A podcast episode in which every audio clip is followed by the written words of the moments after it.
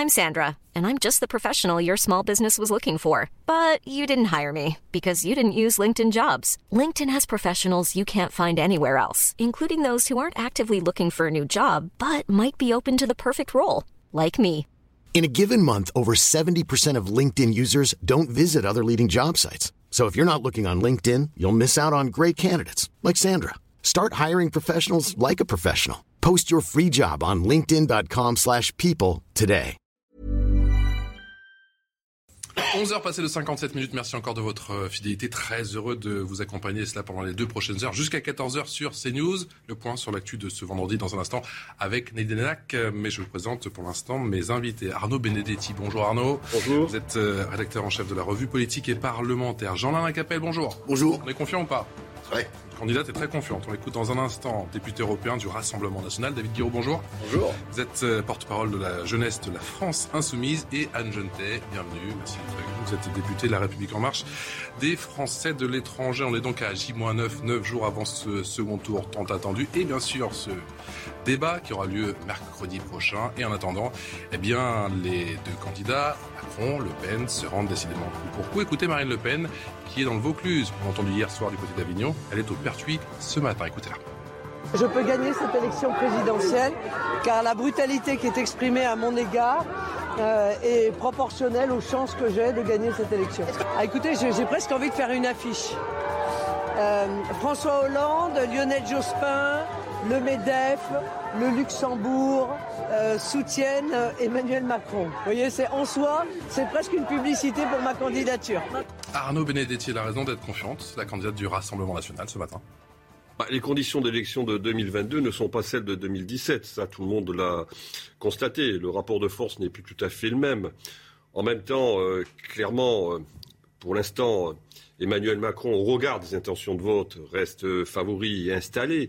Mais euh, il y a une marge d'incertitude, inévitablement, parce que bah, il y a quand même, malgré tout, des grandes inconnues. Hein. Elles ont été largement pointées par euh, les observateurs et par les acteurs politiques. Des incertitudes sur le vote des abstentionnistes, des incertitudes sur euh, quel sera le report de voix euh, de l'électorat de Jean-Luc Mélenchon. Euh, donc tout ça entretient en effet, j'allais dire, un contexte où le jeu reste ouvert. C'est vrai que ça faisait longtemps que nous n'avions pas eu une élection présidentielle où l'écart entre les deux derniers finalistes était finalement aussi resserré. D'où l'importance du débat, finalement, euh, de ce mercredi, même si on sait qu'un débat télévisé ne change pas grand-chose, finalement, mais il peut faire perdre. Il peut faire ne perdre. peut pas faire gagner, forcément, mais il peut faire perdre. Il faut Voilà. effectivement assurer, on continue à en parler dans un instant. Juste après, eh bien, le journal à midi tout pile sur CNews, c'est avec vous, ma chère Nelly Denac. Bonjour Nelly. Bonjour Patrice, bonjour à tous. On va débuter ce journal avec la guerre en Ukraine euh, qui continue d'impacter le quotidien des euh, Français pour cause.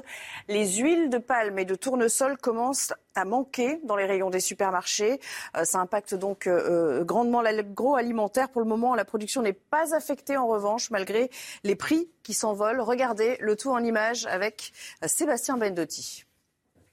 Ce chef cuisinier installé dans la Loire arrive encore à s'approvisionner en huile de tournesol, mais la facture, elle, ne cesse de grimper. Avant, je touchais aux alentours d'un euro 40, 50, et là, au jour d'aujourd'hui, elle est quasiment à 3 euros. 3 euros 50, ça dépend lorsqu'on en trouve, en fait. Une pénurie qui impacte sérieusement l'agroalimentaire, comme cette usine dans le Jura. 700 000 bases de pizza ou tartes sont produites quotidiennement, mais avec désormais des recettes où l'huile de tournesol doit être remplacée. Nous avons un besoin urgent de nous, euh, retourner vers d'autres approvisionnements. Le colza fait déjà partie de nos approvisionnements, mais aussi d'autres matières grasses oléagineuses que nous connaissons. L'huile de palme durable en fait partie, mais nous devons retrouver beaucoup de flexibilité pour permettre d'assurer la continuité de l'activité. Pour le moment, la production n'est pas affectée, malgré des prix qui s'envolent pour toutes les huiles.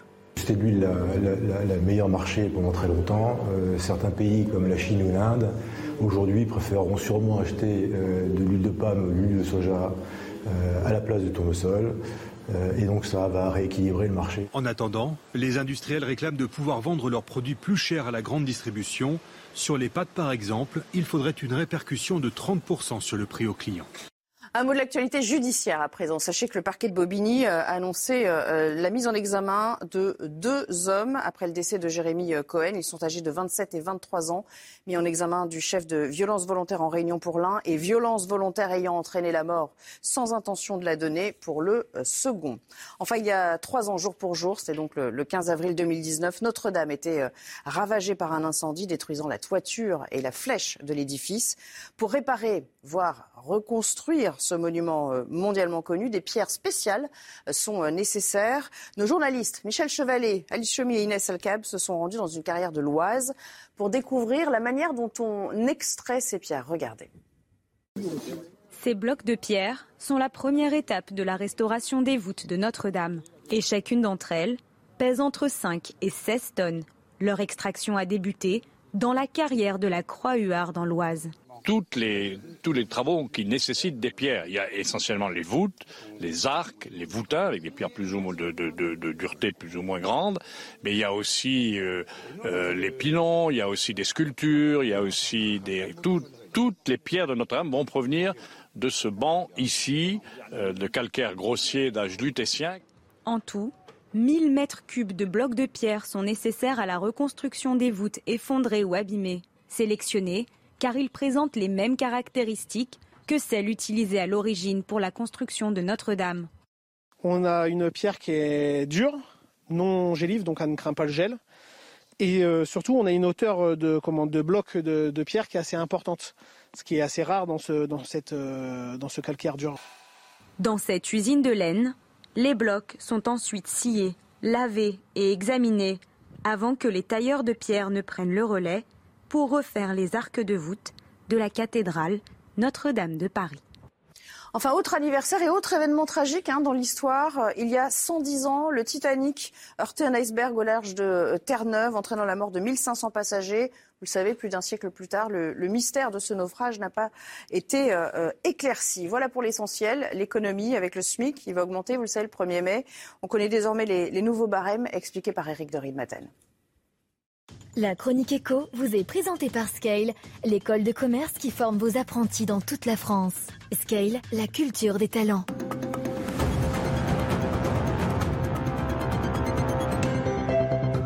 Et oui, c'est une hausse automatique pour le SMIC liée bien sûr à l'évolution de l'inflation. Alors le SMIC va augmenter de 2,6% à partir du 1er mai. Donc sur la feuille de paye pour un SMIC mensuel avec un taux plein, eh bien ça donnera ceci en net 1302,64 euros c'est plus 33 euros par mois. Euh, alors bien sûr, vous direz l'inflation, elle est à 4,5% à fin mars sur 12 mois consécutifs 4,5. Mais il faut bien voir que le SMIC a été relevé deux fois. Déjà, une fois en janvier, plus 0,9%, et une fois en octobre 2021, plus 2,2%. Au total, si on regarde les hausses du SMIC entre mai 2021 et mai 2022, ça fera une augmentation de 5,9%. Oui, 5,9%, donc c'est au-dessus de l'inflation. Et surtout, ça représentera un gain de 72 euros sur les fiches de paie chaque mois sur euh, donc 12 mois consécutifs. La chronique éco vous a été présentée par Scale, l'école de commerce collaborative. Scale, la culture des talents. Et merci à Eric de Maten pour cette chronique écho. Je vous représente rapidement mes invités. Arnaud Benedetti, Jean-Alain Lacapelle, David Guiraud et Anne Jeunet. On parle de l'élection présidentielle, bien évidemment. On est à J-9, 9 jours avant le, second tour de cette euh, élection. Le mano à mano qui continue encore et toujours, bien évidemment, entre Marine Le Pen, qui est en ce moment dans le Vaucluse, on va la voir dans un instant, et Emmanuel Macron. Bonjour, Yohann Uzé. Vous suivez la candidate du Rassemblement National. On l'a vu hier soir du côté d'Avignon avec ce grand euh, meeting pour euh, tenter de marquer les esprits. Et puis ce matin, il y a cette déambulation. C'est en ce moment sur un marché à, à. Hein. Oui, une déambulation qui est en train de te terminer. Marine Le Pen qui a déambulé sur ce marché de, de Pertuis durant environ euh, une heure. Une déambulation qui a été perturbée par une trentaine de manifestants qui se présentaient comme des euh, antifas. En tout cas, je peux vous dire qu'il s'agissait de l'extrême gauche la plus violente, en tout cas euh, verbalement. Une, des manifestants d'extrême gauche qui ont menacé les proches de Marine Le Pen, qui ont menacé les policiers également. J'ai entendu un de ces manifestants dire à un policier, je sais où tu habites, je vais te retrouver. Donc vous voyez qu'on était quand même avec des manifestants manifestants qui étaient là pour provoquer, pour menacer. C'est tout le problème de Marine Le Pen dans cette entre-deux tours. Des manifestants qui, durant la campagne présidentielle, se sont concentrés sur Éric Zemmour, qui ont perturbé ses déplacements. Éric Zemmour n'est plus là, il ne sert plus de paratonnerre et désormais, eh bien, ils viennent perturber la campagne de Marine Le Pen, qui a tenté de continuer sa déambulation comme elle a pu le faire en allant à la rencontre des habitants ici sur ce marché de Pertuis, tenter d'expliquer son programme, mais évidemment, dans ce contexte, c'était un peu euh, difficile. On a bien senti évidemment les services de sécurité euh, sur les dents, les policiers qui sont venus euh, en renfort, la déambulation qui en tout cas est sur le point de se terminer, et on cherche toujours la réplique dans le camp de Marine Le Pen pour essayer d'éviter ce, ce genre d'image. Mais encore une fois, je peux vous dire qu'il s'agissait vraiment de l'extrême gauche, extrêmement violente verbalement et, et, et menaçante. Merci beaucoup, Johan. Merci également à, Stéphanie Rouquier pour la réalisation de ce à duplex. Ces comités d'accueil, ça va être un problème pendant ce second tour euh, euh, je ne le sais pas, mais c'est pas agréable, bien évidemment. C'est absolument inadmissible aussi, parce qu'il y a quand même une vie des, démocratique qui doit s'appliquer. C'est une donnée que vous aviez prévue ou pas du tout Mais oh, ça a toujours existé euh, dans la vie politique. Oui, mais vous aviez été épargné. Il y, a, un certain nombre de meetings, un certain nombre de meetings qui ont été perturbés chez nos adversaires lors du premier tour. Emmanuel Macron, lui aussi, a connu quand même quelquefois aussi euh, euh, euh, des provocations dans des déplacements qu'il a pu effectuer. Oui, mais là, on l'a vu beaucoup en conférence de presse, on l'a vu beaucoup en meeting pendant cette entre-deux tours. Là, elle va sur le terrain, pertuis, et c'est perturbé. Très bien, enfin, super. Elle va depuis le mois de septembre sur le terrain. Ça fait huit mois qu'elle est en campagne. Mais c'est là que l'élection se gagne. Oui, très bien. Mais je crois que c'est parce qu'elle aussi, elle est qualifiée pour le second tour, parce qu'elle a fait une campagne de huit mois. Elle est qualifiée euh, euh, pour ce second tour par sa personnalité, parce qu'elle incarne la solidité, parce qu'elle est une candidate de proximité. Je rappellerai qu'elle est arrivée en tête dans 22 000 communes. Quand euh, Emmanuel Macron est arrivé en tête dans 11 000 communes, elle est donc la candidate vraiment de la ruralité, de la proximité, de la France des oubliés. Et elle est arrivée aussi en tête parce que elle est, je crois, elle porteuse d'un projet extrêmement crédible, qui est vous le savez, euh, cet objectif de rendre aux Français leur pays et leur argent. La campagne donc continue, elle bat son plein. Et puis, euh, nous espérons que euh, le 24 avril, nous gagnerons donc en effet cette victoire. Vous savez qu'il faut qu'on recueille 50% des suffrages et une voix. Écoutez, les, écarts se rétrécissent entre Emmanuel Macron et, et Marine Le Pen. Nous sommes dans la marge d'erreur. Et eh bien, nous espérons que le 24 avril, euh, ce sera gagné. Déambulation perturbée, mais déambulation quand même euh, en ce moment au, à Pertuis, dans le euh, Vaucluse. Je vous propose de regarder cette séquence entre la candidate du Rassemblement, Rassemblement national et cette habitante du Pertuis qui est voilée.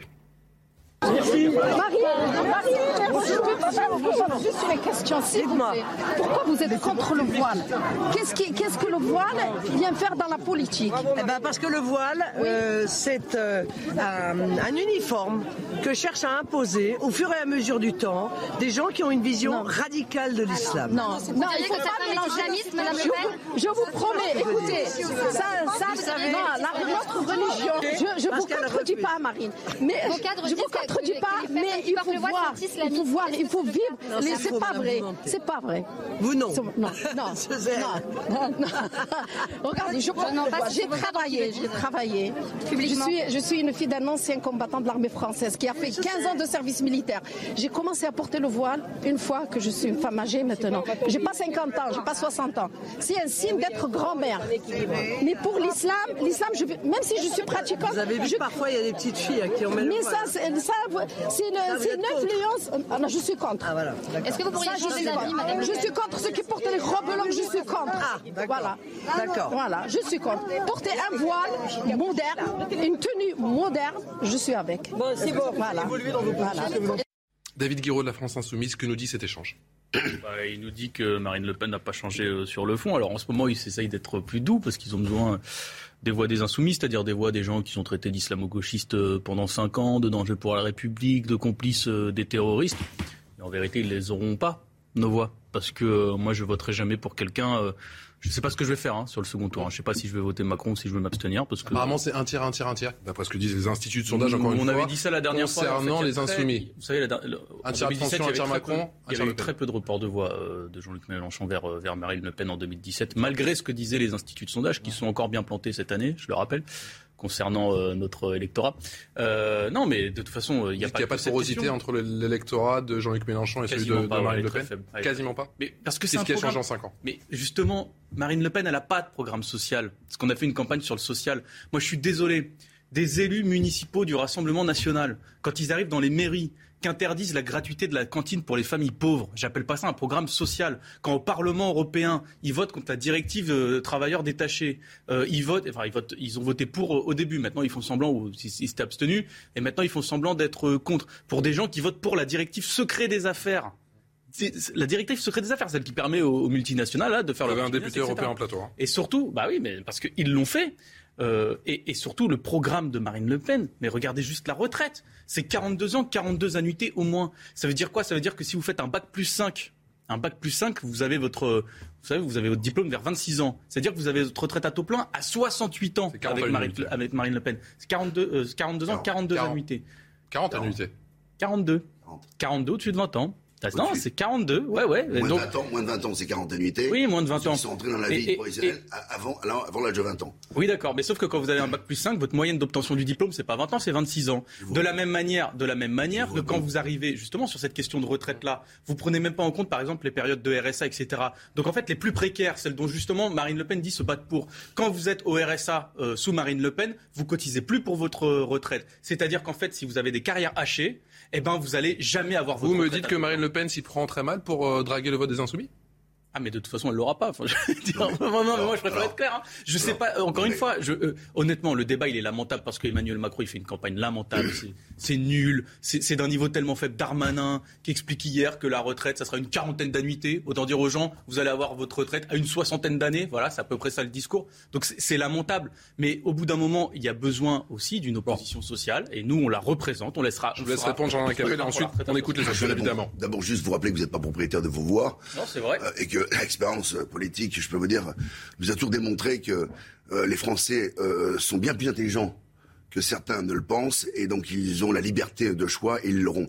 Euh, ce que la dernière élection ou le dernier scrutin la semaine dernière a démontré, c'est le nouveau clivage, hein. celui qui avait été déjà structuré en 2017, qui s'est confirmé dans les élections européennes de 2019 et qui s'est définitivement confirmé finalement la semaine dernière. C'est le clivage des mondialistes d'un côté, parfaitement incarné par Emmanuel Macron, et de l'autre côté, euh, euh, le, le, le, le, pôle, je dirais, des, des, patriotes. Il y a des patriotes de droite, il y a des patriotes de, de gauche, il y a des patriotes du centre, et il y a des patriotes, donc chez vous, bien évidemment. Et nous le savons d'ailleurs, vous savez, nous avons récupéré aussi un de vos anciens élus, euh, Monsieur Cotarac. Donc il y a. Lui, c'est devenu. Alors lui, c'est terrible. Il le cite à chaque fois. On a. Et, et, donc. Avant, il y avait, il y avait l'ami noir pour prouver qu'on n'était pas raciste. Maintenant, il y a l'ami Cotarac pour prouver qu'on est il y a bien sûr des gens, il y a bien sûr des patriotes sincères de part et d'autre. Et l'objectif dans ce second tour, c'est bien sûr de rassembler tout le monde. Et je le disais, Marine Le Pen, elle veut euh, restituer aux Français leur argent. Et il y a des mesures sociales très fortes. Mais comment Quand nous avons un candidat. Laissez-moi terminer. Quand on a des candidats, quand on a un candidat comme M. Macron qui est sur le toutes les insécurités, je pense que Marine Le Pen va incarner la candidature de toutes les protections, notamment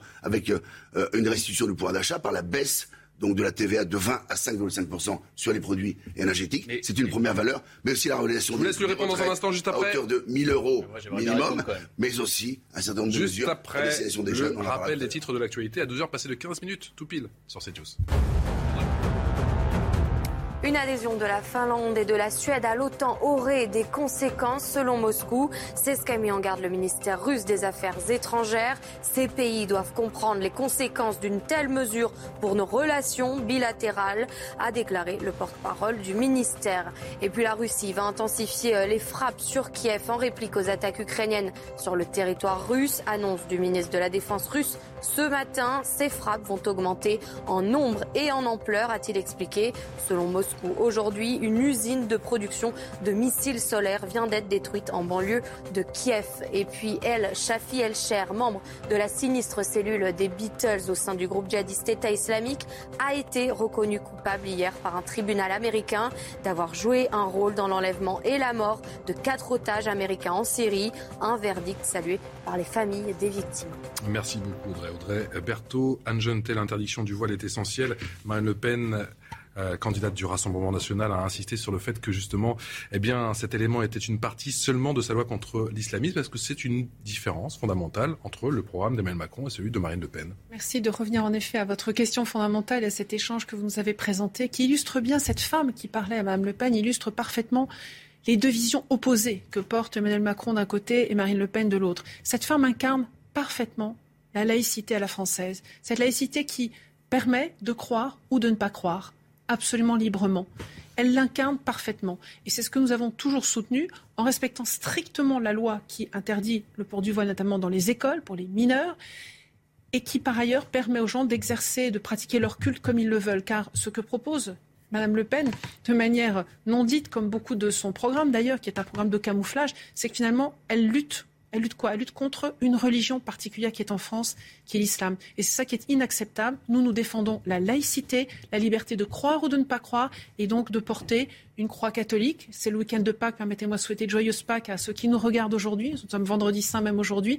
Et puis, permettre de porter également une kippa ou permettre de porter un voile pour les femmes qui l'ont elle choisit librement. Elle a exprimé encore ce matin une jeune femme qui interrogeait monsieur, qui interpellait le candidat Macron, euh, lui avait porté un voile, lui a dit qu'elle le portait tout à fait librement. Il a même dit, échangé avec une femme qui se disait féministe tout en portant le voile. Donc respectons cette liberté de croire ou de ne pas croire qui incarne la laïcité. Vous militez pour une amende Jean-Marc Capelle pour les femmes qui portent le voile en France? Oui, mais c'est une vraie différence, vous avez raison. Il y a la complaisance d'un côté, avec Emmanuel Macron, euh, la complaisance vis-à-vis de l'islamisme euh, politique. Parce que ne confondons pas, madame, euh, euh, euh, entre un musulman modéré, et il y en a 6 à 7 millions en France, qui peuvent pratiquer leur religion et qui le font extrêmement bien, et, en respectant, bien sûr, les lois de la République. Mais c'est l'islam politique. Celui qui a fait couler du sang, qui a tué plus de 270 de nos compatriotes. C'est suicide. Celui contre lequel nous nous battons également. et il y a des pays, il y a des pays, vous contre savez, les séparatistes que vous n'avez pas voté. parce qu'il y a des pays dans lesquels euh, finalement, euh, le voile, le port du voile est obligatoire. Et aujourd'hui, euh, on est obligé de se justifier quand on veut interdire le port du voile. Et l'amende, c'est la solution Elle le souhaite, elle le souhaite parce que nous estimons que c'est à la fois un, acte ou un instrument de soumission des femmes et d'autre part un instrument politique, bien sûr, un instrument politique. Arnaud euh, d'ailleurs, d'ailleurs, c'est en Afghanistan, c'est euh, la première décision finalement du nouveau gouvernement a été de rendre obligatoire le port du voile. On est bien là dans un instrument politique. C'est ce que nous condamnons aujourd'hui. Et la loi contre l'islamisme que euh, Marine Le Pen défend, mais intègre bien d'autres éléments, notamment la fermeture des mosquées salafistes. Il y en a 350 en France. Il y en a 8 qui ont été fermés sous quinquennat. 8 sous quinquennat. Il y en a 350 en France. Eh bien, il faudra bien sûr qu'on les fasse. Notamment celle de Pantin, qui a été à peine suspendue pendant 6 mois, alors que c'est de là qu'une fatwa a été lancée. Et c'est de là qu'est euh, est parti finalement cet enchaînement euh, qui, est, euh, qui aboutit à, la mort de ces Le débat sur le voile, ça peut être un marqueur de ce second tour ou pas du tout?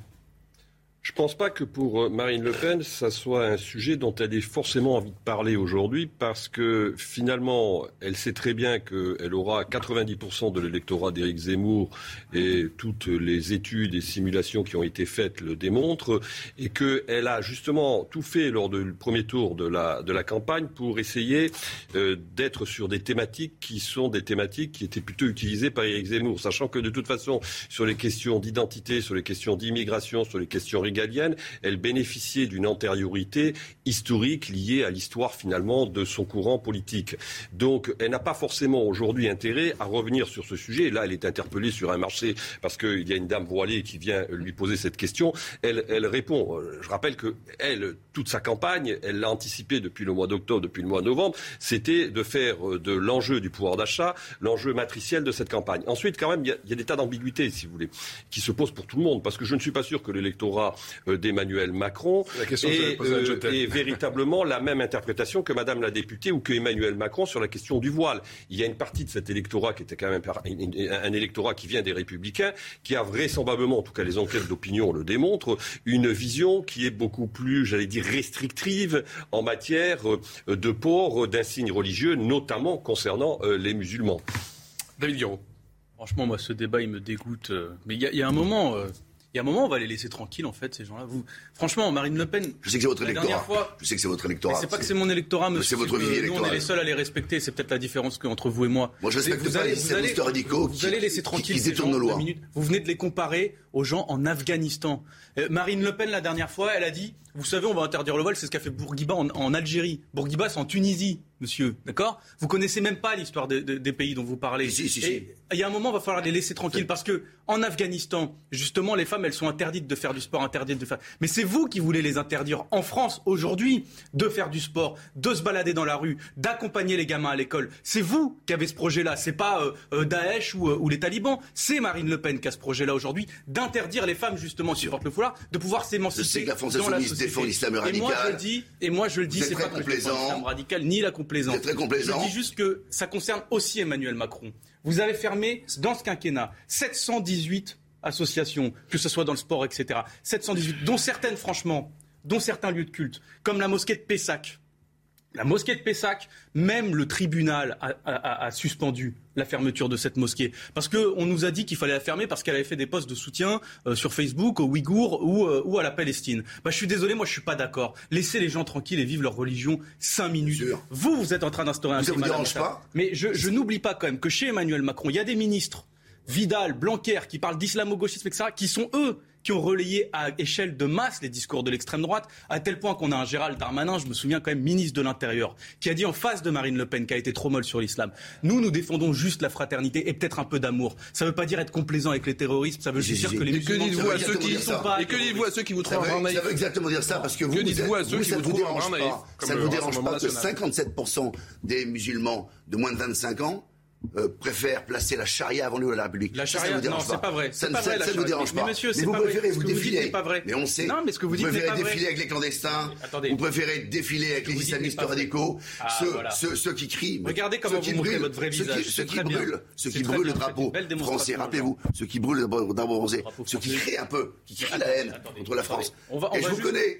On vous connaît très bien. Je vous répondre ou Non, non. On va juste De ce que je vois pour le grand écart avec la France insoumise, c'est très complaisant. Vous montrez vous montrez votre vrai visage. Je crois Tout à l'heure, la SIG va craquer là. Attendez. Mais je crois. Oui, bien sûr. Non, mais c'est très bien qu'il en parle. Dans leur électorat. Non, non, mais je vais répondre. On sait bien.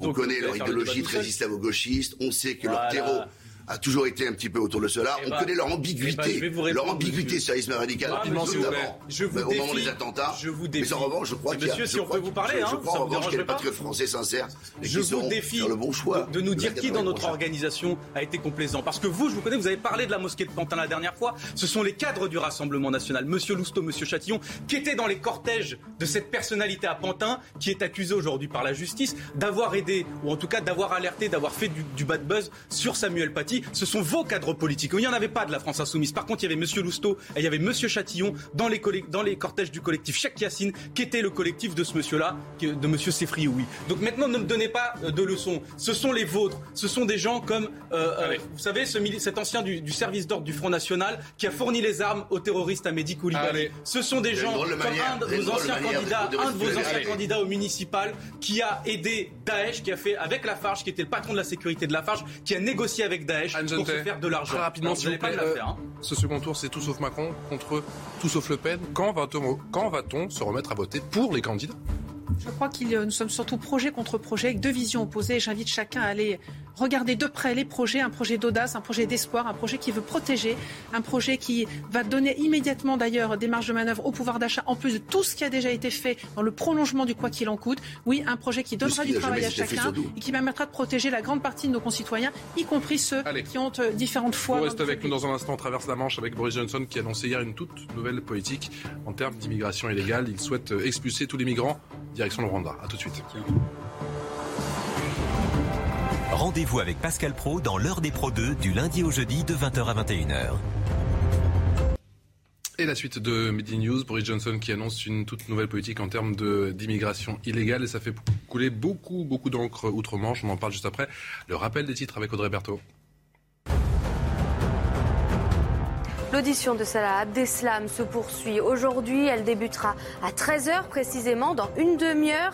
Hier, le seul survivant du commando djihadiste a continué de tenter de minimiser son implication dans les attaques.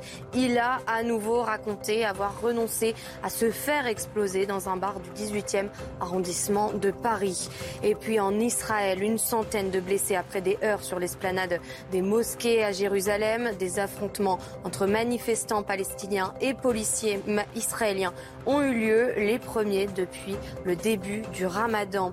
Et puis en Chine, face aux restrictions sanitaires, la contestation grandit à Shanghai. Dans cette vidéo, on voit euh, des agents de police en combinaison intégrale qui semblent arrêter euh, plusieurs manifestants. De leur côté, les résidents accusent les forces de l'ordre de frapper les gens. Merci beaucoup Audrey, mes invités Arnaud Benedetti, Jean-Marc Lacapelle, David Guiraud et Anne Jeunet. Boris Johnson, je vous disais, annonce une toute nouvelle politique contre l'immigration illégale. Le gouvernement britannique et le Rwanda annoncent s'être entendus pour que le Royaume-Uni puisse diriger les migrants arrivés sur son sol vers le pays africain, outre-Manche. Cela crée un, un certain émoi. On voit ça avec Valentine Leboeuf. Envoyer les migrants à 6000 km du Royaume-Uni, c'est le plan de Boris Johnson pour les dissuader de traverser la Manche. Toute personne qui entre illégalement au Royaume-Uni pourra désormais être relocalisée au Rwanda. Le projet a suscité de vives critiques de la part des partis d'opposition et des organisations de défense des droits de l'homme. Mais à Douvres, ville côtière au bord de la Manche, les avis sont partagés. Ils doivent être renvoyés parce que ce n'est pas notre responsabilité. Notre responsabilité, c'est de s'occuper de notre propre population, ce que l'on ne fait pas. Je pense que c'est absolument ridicule. Cela va coûter beaucoup plus d'argent à long terme. Ces pays ne sont pas très sûrs en plus. Au Rwanda, il y a eu un génocide il y a quelques années. C'est donc complètement fou. Selon Boris Johnson, le Rwanda est l'un des pays les plus sûrs au monde, reconnu pour son intégration des migrants. À Kigali, le gouvernement se réjouit de coopérer avec le Royaume-Uni. En relocalisant les migrants au Rwanda, nous leur donnons la chance de refaire leur vie dans notre pays. Cela les aidera et profitera aussi au Rwanda et aux Rwandais en contribuant à faire avancer notre propre développement. L'année dernière, plus de 28 000 migrants et réfugiés ont traversé la Manche. C'est trois fois plus qu'en 2020. Anne Jente, voilà ce que dit euh, Boris Johnson. Notre accord avec le Rwanda est une partie essentielle de la solution, mais ce n'est pas toute la solution. C'est l'une des nombreuses étapes à accomplir pour régler le problème. Que vous inspire justement cette mesure, cette politique la lutte contre l'immigration illégale est un défi. C'est un défi pour nos démocraties. On le sait depuis un moment. C'est extrêmement compliqué. Euh, ça nécessite de mettre en œuvre différentes solutions et pas seulement euh, savoir où on va mettre les étrangers en situation illégale. Et il faut également s'attaquer aux filières en amont, euh, voir comment on peut, et c'est ce que fait la France notamment dans le cas de son projet d'aide publique au développement qu'elle veut développer. C'est plus on aidera les pays. Pourquoi ces gens viennent chez nous? Il faut d'abord se poser la question, pourquoi ils viennent chez nous? Est-ce qu'on sait ce que c'est que quitter son pays pour aller dans un autre pays qu'on ne connaît pas du tout? C'est donc qu'ils sont dans une situation qui les a poussés, souvent économiquement, à l'extrémité de devoir quitter leur pays. Donc il y a des enjeux économiques de développement dans leur propre pays auxquels la France essaye, avec d'autres partenaires européens, de répondre avec notamment notre aide publique au développement. Je note d'ailleurs. Et vous diriez comme Boris Johnson que c'est une partie de la solution, mais pas la solution C'est une partie de la solution, ce que je suis en train de vous dire. Travailler en amont, ensuite travailler en aval. Et nous ne sommes pas, nous, sur un projet qui est de mettre les gens euh, dehors, surtout se débarrasser du problème, car finalement, ce que fait M. Johnson, c'est se débarrasser du problème et le confier à d'autres. C'est, je trouve, de mon point de vue, tout à fait irresponsable. Non, il faut travailler notamment, nous le savons, c'est ce que nous avons fait depuis un moment, quand nous avons des obligations de quitter le territoire français qui sont mis, euh, sur, qui sont posées sur des, sur des personnes, notamment en situation irrégulière, on sait combien c'est difficile de les renvoyer chez eux. Il y a tout un travail à faire avec les pays en question que nous avons fait, qui nous a conduit avec certains pays à avoir des mesures de rétorsion. Donc c'est un votre de mauvais bilan en termes Et en tout cas, rester humain à tout moment. Hum. Ces personnes, ce ne sont pas des personnes qu'on jette euh, comme euh, des, euh, des, des, choses dont nous n'aurions plus besoin. Ce ne sont pas des variables d'ajustement, ce sont mm. des êtres humains que nous devons respecter pour ce qu'ils sont, qui sont venus pour des raisons et qui n'ont pas, pas, leur place sur notre territoire parce que ça n'est pas possible. Il n'y a pas d'emploi, ils n'ont pas à y rester. Nous devons faire ce qu'il faut pour les accompagner à rentrer chez eux, et également éviter que d'autres puissent venir avec ce travail en amont. Donc restons humains, profondément humains, et ne pas se débarrasser des gens comme une variable d'ajustement. Jean-Marc appelle certaines personnalités en, Grande-Bretagne, notamment des politiques, disent qu'il y a un caractère inhumain. C'est votre sentiment ou pas? C'est pas de cette manière-là que nous souhaitons euh, gérer l'immigration clandestine, mais ce que fait ou ce qu'a contractualisé euh, M. Boris Johnson, il faut juste rappeler quand même qu'il y a un contrat de 144 millions d'euros euh, au profit du Rwanda, que l'Australie gère sa, son immigration clandestine aussi, hein, en, Avec la en, expulsant sur des îles du Pacifique leurs clandestins. Nous, ce que nous souhaitons, c'est euh, voir disparaître, bien sûr, l'immigration clandestine, vous l'avez bien compris. Ça veut dire qu'il faut d'abord gérer ce que nous avons chez nous, il y en a 800 000, euh, et, et euh, monsieur, c'est les chiffres de monsieur Darmanin. Euh, donc il faut structurer des C'est le accords genre de mesure qui pourrait inspirer justement votre candidate ou pas du tout? Non, mais ce que notre candidat veut faire, c'est structurer donc des accords bilatéraux avec les pays dont ils sont Mais ça marche originaires, pas. en effet. Mais si ça marche, Ça marche c'est une question de volonté politique, mais il faut le faire. Il faut le faire. Il faut arrêter d'être humilié comme nous le sommes en permanence avec notamment les pays d'Afrique du Nord. Il suffit simplement à un moment euh, de pouvoir conditionner un certain nombre d'aides que le euh, que l'on verse. Le Maroc, c'est 170 millions par an que l'on donne, mais on va conditionner les aides demain en contrepartie de la récupération et de l'accueil des réfugiés dont ils sont euh, originaires. Donc euh, c'est une volonté politique qu'il faut mettre en place bien avant. Et puis ça veut dire aussi, pour éviter les, euh, euh, l'immigration clandestine à venir, ça veut dire qu'il faut restaurer aussi les frontières. Et aujourd'hui, nous n'avons pas de frontières, ni au niveau européen, ni au niveau national. Donc voilà ce que Marine Le Pen veut faire à travers son projet lié à l'immigration, projet de loi qu'elle a présenté il y a quelques mois pendant sa campagne. Il faut, euh, demain, on, a, on a 450 000 immigrés par an qui rentrent sous Emmanuel Macron. C'est beaucoup trop. Donc il faut régler le problème de la demande d'asile aussi. Parce que très souvent, 80%, euh, dans 80% des cas, ces gens-là sont déboutés. Ils basculent dans l'immigration clandestine. Il faut régler le problème des titres de séjour aussi. C'est 270 000, 270 000 personnes par an. C'est la ville de Bordeaux. Là aussi, c'est beaucoup trop. Euh, et la. France, il n'y a pas un guichet social. Quand on a 10 millions de pauvres, beaucoup quand on a 6 d'étudiants, millions, beaucoup de 6 millions de professionnels. chômeurs, on ne peut pas David accueillir toute la misère du monde. Est-ce que les Britanniques ont franchi un cap? Bah, cette manière de traiter les gens comme des objets, euh, moi, ça me va pas en fait. On parle jamais euh, des conditions de vie de ces gens-là, de leur trajectoire de vie. Et en fait, quand vous allez, notamment par exemple à Grande-Sainte, dans des camps où, euh, où en fait les gens sont entassés là, dans la boue, euh, où on envoie l'État, euh, la serrer les tentes, euh, empêcher les associations de distribuer de la nourriture ou des vêtements chauds, on se rend compte à quel point on est inhumain et personne ne veut le voir en fait. On se cache tous les yeux. Donc, euh, bien sûr, il y a des choses à faire en Et matière. alors, qu'est-ce que vous faites justement contre l'augmentation des chiffres hein? 28 500 personnes effectué ces traversées euh, durant cette année. C'était euh, un peu plus de, de 8 450 en, en, en 2020. Est-ce que vous ne faites rien? Ou est-ce que... vous, vous vous souvenez qu'en 2021 et en 2020, il s'est passé quelques trucs quand même. Il y a eu un petit peu le Covid. ouais. Ouais, il y a eu un peu des fermetures de frontières. Donc en fait, les chiffres n'ont pas explosé euh, depuis, par rapport aux chiffres réguliers euh, de l'immigration. C'est pas vrai. On avait fermé les frontières. D'après les chiffres des Britanniques, c'était 299 en 2018. Oui, bah, les Britanniques, ils ont du mal à trouver des chauffeurs de taxi en ce moment. Donc, euh, moi, je veux bien. hein. Non, mais euh, je veux dire, si on veut pas que les gens euh, partent de. Enfin, faut, faut, se rendre compte quand même de ça. C'est par exemple, les gens, ils n'ont pas forcément envie de partir de leur pays. Il y a une partie d'immigration où les gens, par exemple, les étudiants, ils choisissent, hein, ils font ce choix-là d'aller étudier. Moi, je trouve que c'est plutôt bien, qu'il faut le préserver, parce que c'est le rayonnement de la France, parce que personne, à part Jean-Luc Mélenchon, parle d'une chose qui est essentielle, qui s'appelle la francophonie. La francophonie dans le monde, c'est quand même une, chance donc d'avoir des étudiants étrangers, de créer des liens, de créer des passerelles. C'est quelque chose de très fort. Et nous, ce qu'on a fait en France, c'est le plan Bienvenue en France, où en fait on a multiplié par 10 les frais d'inscription pour les étudiants étrangers. Donc moi, je suis pas d'accord avec ça. Mais euh, si on veut pas que les gens partent, ceux qui sont forcés de partir, mais il faut qu'on se demande pourquoi ils partent. Pourquoi est-ce qu'on signe des accords de libre-échange avec des pays d'Afrique de l'Ouest Notamment, par exemple, je pense à des accords de pêche. Ça, c'est un plan global. Et c'est un plan sur le long terme. Bah mais, non, mais c'est- concernant la situation aujourd'hui, effectivement, concernant le Georgie, concernant le court terme, Bah, qu'est-ce que vous faites court terme, Sur le court terme, on ne sait pas accueillir dignement.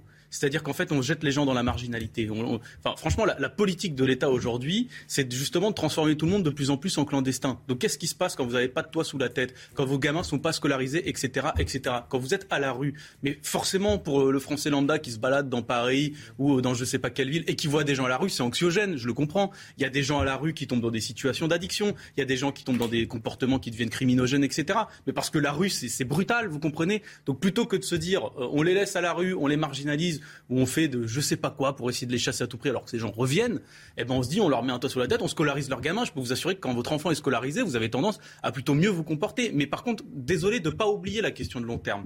La question de long terme, c'est on arrête de signer des accords, notamment au niveau de l'Union européenne, qui ruinent des, qui ruinent des villages, qui ruinent des villes et qui font que les gens s'en vont.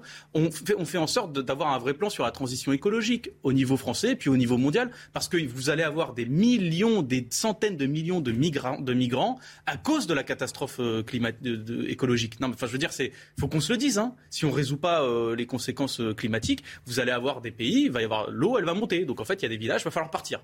Et donc il va falloir partir, souvent dans les pays les plus à côté euh, des pays qui seront concernés, hein, parce qu'on oublie souvent de le dire, mais c'est pas l'Europe occidentale qui accueille le plus de migrants, et surtout derrière. Et je Arnaud le dis parce qu'aujourd'hui, je finis sur, sur ça.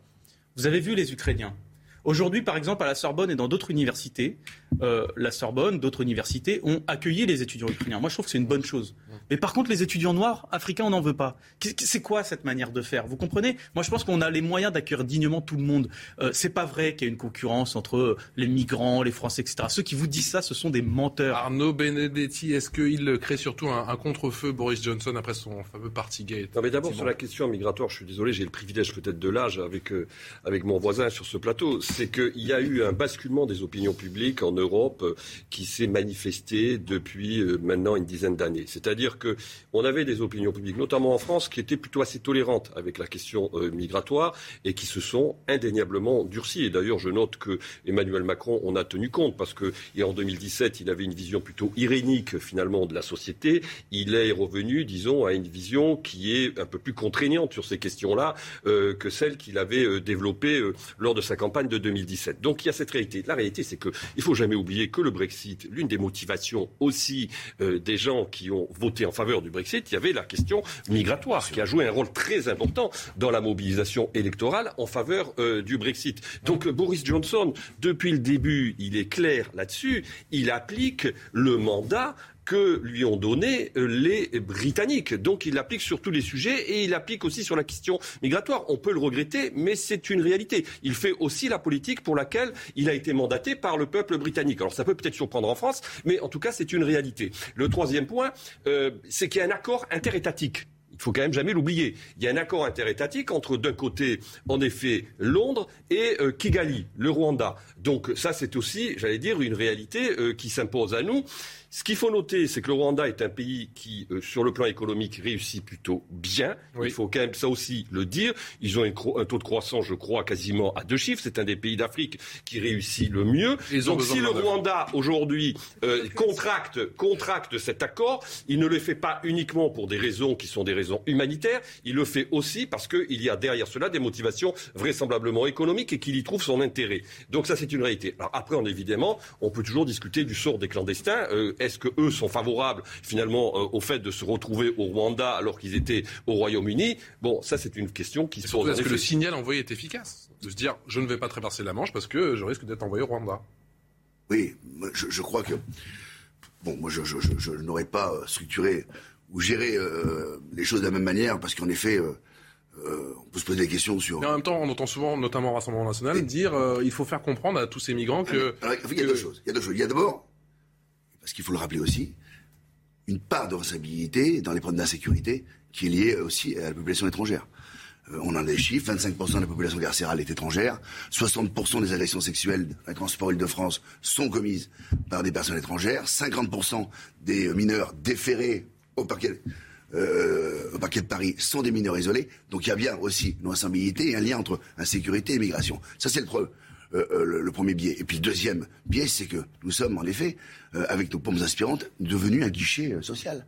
Et ça, cela ne peut plus continuer. Quand on a, comme je le disais, 10 millions de pauvres en France, ben on ne peut pas continuer, en effet, à accueillir une immigration aussi massive que celle-là. C'est 18 milliards d'économies possibles dans le programme qu'a chiffré Marine Le Pen, en supprimant l'AME, par exemple, l'assurance maladie pour les clandestins. combien C'est 2 milliards. Euh, c'est euh, c'est 2 milliards de trop. C'est la suppression des allocations familiales, des aides sociales également pour les étrangers. Voilà pourquoi aussi. La ME, c'est 2 milliards de trop. Intégré dans la Constitution, la priorité. C'est 2 milliards de trop. Non, je crois que là, je vais prendre une casquette deux secondes. Permettez-moi de médecin. Non, euh, l'aide médicale d'État. D'abord, moi, je me suis occupée comme médecin euh, de personnes en situation illégale. Et je peux vous dire que quand ils vont chez le médecin, ils y vont vraiment reculons et souvent dans des situations de santé très graves et très avancées par, pour ne pas avoir voulu y aller plus, même y aller plus tôt. Donc l'aide médicale d'État est aussi un enjeu de santé publique pour notre pays. Et le, chiffre, il ne faut pas s'arrêter aux chiffres, mais aux personnes. Encore une fois, soyons d'abord humains. Apportons un regard humain sur ces personnes-là avant d'avoir un regard chiffré. Et de le développement que nous pouvons proposer à notre pays, les projets que nous pouvons proposer, la, construction que nous proposons, les solutions que nous proposons pour créer l'emploi, pour aller vers le plein emploi, qu'est-ce que ça veut dire le plein emploi? Ça veut dire des cotisations en plus, des recettes en plus et les moyens justement de redistribuer plus, et notamment également le versement à la source qui permettra, puisque vous parliez des 10 millions de pauvres en France, à toutes ces personnes en grande situation de précarité, c'est pas loin de 20 millions de personnes qui seraient concernées par le fait de pouvoir enfin percevoir les prestations auxquelles elles ont droit et qu'elles ne demandent pas aujourd'hui. Donc tout ça, ce sont des mesures sociales et regardons les choses sous un angle humain essayons d'avoir la possibilité d'apporter à chacun de la dignité dans sa vie, une vie agréable, une vie apaisée, et ne regardons pas uniquement les choses à travers le prisme des chiffres. 12h45 sur CNews, l'heure du rappel des titres. Une enquête ouverte pour viol et agression sexuelle à Polytechnique. Un questionnaire interne de l'école a montré que près d'une étudiante sur quatre aurait été victime d'agression sexuelle depuis le début de sa scolarité. Cette enquête intervient sept mois après celle portant sur Central Sup, où une étude interne avait fait état d'une centaine de faits similaires. Et puis à partir d'aujourd'hui, les Français qui veulent passer du chauffage au fioul ou au gaz à une chaudière aux énergies renouvelables touchent 1000 euros. Cette aide est accordée dans le cadre du dispositif MaPrimeRénov pour les dossiers déposés entre le 15 avril et le 31 décembre 2022. Enfin, le croiseur russe Moskva a coulé hier soir. Le Pentagone parle d'un réel coup dur pour Vladimir Poutine, mais deux versions s'opposent pour Moscou. C'est à cause d'un incident qui s'est déclenché sur le navire. De leur côté, les Ukrainiens affirment que c'est un de leurs missiles qui a frappé le vaisseau amiral. Merci Audrey. Les migrants britanniques bientôt expulsés au, au Rwanda, c'est ce qu'a annoncé hier. Eh bien, Boris Johnson, le Premier ministre britannique, vous souhaitez ajouter quelque chose, David bah Oui, parce que justement, enfin, votre appel des titres euh, prouve des choses. Enfin, faut, faut... Moi, l'immigration, la manière dont on parle le Rassemblement national, ça va pas. Quoi. Par exemple, vous avez dit euh, euh, 60% des agressions sexuelles dans les transports en Ile-de-France. Euh, c'est un vrai fléau, hein, les agressions dans, dans les transports en Ile-de-France. Ça, je veux pas le, je veux pas le nier. Enfin, vous tirez ce chiffre d'où? Ministère de l'Intérieur. Voilà. Et donc, vous avez lu toute la note parce que moi je l'ai lu. Vous savez qu'en fait cette note justement dit que euh, les agressions dans les transports en commun, ça représente environ 4 à 5 des agressions sexuelles totales dans le pays. Donc en fait, vous vous consacrez, vous concentrez sur justement ce tout petit bout, alors que là, il n'y a même pas 3 minutes, vous avez un rappel des titres où on vous dit que 23 des femmes dans l'école polytechnique disent avoir été agressées. Bah, c'était pas des migrants, vous comprenez? Donc en fait, je ne vois pas pourquoi on instrumentalise ces sujets, même si, en, encore une fois, dans les transports en commun, par exemple, il y a beaucoup d'agressions, beaucoup d'agressions sexuelles, beaucoup d'agressions verbales. Et c'est un vrai et, sujet. Elles, elles, sont très peu d'ailleurs euh, répertoriées à la police. Hein. Je veux dire, faut, faut... les gens ne portent pas plainte. Arrêtez justifier indéfendable. 25% de la population carcérale est étrangère. Mais regardez, regardez. Et ça, c'est anecdotique. Mais en fait, ce que vous 25% mettez... de la, la population carcérale, on a 70 000. Mais, euh, attendez, je vais finir. 25% sont étrangers. Mais il n'y a toujours pas de lien entre la sécurité et l'immigration. Que vous qui le pensez. Hein. En fait, ce que vous faites, notamment par exemple sur, sur l'AME, sur l'aide médicale d'État, je vais y revenir parce qu'il y a un lien. Euh, vous, vous voulez supprimer euh, l'aide médicale euh, d'État. Mais monsieur, les gens qui vont à l'aide médicale d'État, c'est souvent pour des maladies infectieuses. C'est pas moi qui le dis, ce sont les conseils scientifiques de la santé. Et ils vous disent que s'ils y vont pas, qu'est-ce qui se passe? Les maladies infectieuses, elles se répandent, et les pathologies, elles sont plus lourdes. Elles sont plus lourdes. Donc en fait, les gens, il y a un moment, en fait, quand Je ils en confirme. peuvent plus, quand ils en peuvent plus, ils vont quand même se retrouver aux urgences. Et les médecins, ils ont fait le serment d'Hippocrate. Dans le serment d'Hippocrate, il y a la- il y, a la question d'aider les gens qui sont malades, quelle que soit leur carte d'identité, monsieur, parce que vous comprenez, les médecins, c'est pas tous des gens d'extrême droite, ils soignent leurs patients, parce que quand il y a quelqu'un qui a besoin de soins, et en fait, tout l'argent que vous mettez justement à supprimer en disant l'AME, ça coûte trop cher, et bien en fait, si vous supprimez l'AME, en termes de- de dépenses de santé, ça nous coûtera encore plus cher, parce qu'il y aura plus de maladies et plus de cas graves. Et c'est exactement pareil en question de sécurité. Tout l'argent que vous mettez dans la police, dans la prison, etc., etc. Non pas qu'il faut pas qu'il y en ait, mais tout l'argent que vous dites qu'il- où où il faut, c'est de l'argent que vous mettez pas dans justement le fait d'aider les gens à scolariser leurs gamins, ce qui en général aide à les calmer, à leur mettre un toit sur la tête, ce qui leur évite de tomber dans des situations d'errance ou dans des ou dans des zones. On a parlé notamment beaucoup de la colline du crack, c'est-à-dire extrêmement criminogène, extrêmement euh, qui peut vous faire tomber dans des addictions très vite. Bah voilà, c'est ça en fait une politique de solidarité. C'est une politique efficace. La, la, la complaisance de la France insoumise, qui a toujours été très. Euh, pouvez même se demander euh, si elle n'est pas quelquefois complice. euh, Oui, mais, bah oui, tiens. euh, et qui renie. Et qui est est-ce et- que vous les laissez mourir non, mais, mais écoutez, bien évidemment que quand on est dans des cas d'urgence, des situations d'urgence, bien évidemment que Non, mais c'est le rappeler. doivent être Donc ça coûtera ouverts. plus cher, Mais, je crois qu'il n'y a aucune ambiguïté là-dessus. Maintenant, arrêtez de justifier et de faire croire qu'on est à chaque fois dans la situation d'urgence. Tout ceci nous coûte extrêmement cher. euh, comme le coût global de l'immigration. Et nous estimons aujourd'hui que nos compatriotes doivent pouvoir quand même être soignés avant les étrangers notamment. Mais c'est le cas, hein. Mais- mais c'est le cas, monsieur. Un, tiers de Tout nos le monde est compatriotes sur le sol français. le est ont du mal à soigner. Donc, euh, je Mais pense c'est de la faute des- qu'aujourd'hui, c'est de la faute des il faut- étrangers. Il faut aujourd'hui une politique. Mais attendez, mais c'est de la faute des étrangers si les gens nous se soigner. Ça veut dire que ça passe par une restauration, bien sûr, des frontières, et ça passe par aussi l'arrêt de toutes ces pompes aspirantes. Arnaud, Arnaud Benedetti, s'il vous plaît. Non, mais attendez, ils mangent. Arnaud Benedetti. du regroupement familial également. Tout le monde va parler, s'il vous plaît, Arnaud. C'est pas à cause des étrangers qu'on a supprimé 7900 David Guiraud, s'il vous plaît. Arnaud Benedetti. jamais vu sur un, vous avez jamais vu sur un piquet de grève dans les urgences. On va y dans les arriver, urgences. s'il vous plaît. Ça fait 5 ans que les services d'urgence sont en grève. 12 500 On lits. vous a jamais vu. 12 500 Vous avez raison. supprimés, Vous avez raison. dont 5 700 pour grève. Arnaud Benedetti. Mais on vous a jamais vu sur un piquet de grève dans les services d'urgence. Alors arrêtez de faire croire que c'est des migrants. Vous avez jamais soutenu les soignants avant le Covid. Jamais on vous a vu sur un Merci, messieurs. Arnaud Benedetti, s'il vous plaît. Les défenseurs, vous syndicats qui n'ont jamais bougé pour les, Allez, 25 000 s'il vous soignants plaît. qui ont été suspendus. Ça fait 5 ans Ne prenez pas en otage le Vous n'avez plateau. jamais S'il vous bougé.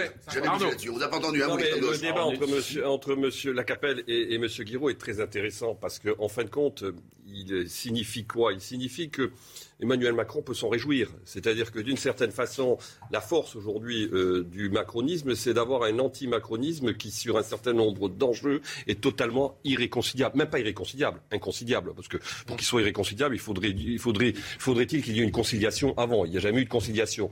Donc, on voit bien que sur cette question, qui est la question, notamment la question migratoire, il y a là véritablement un sujet de divergence qui est total entre la France insoumise et euh, le Rassemblement national. C'est un sujet euh, que l'on ne découvre pas, hein, cette divergence aujourd'hui, mais qui apparaît de manière, j'allais dire, encore plus saillante à quelques jours euh, du second tour de l'élection présidentielle.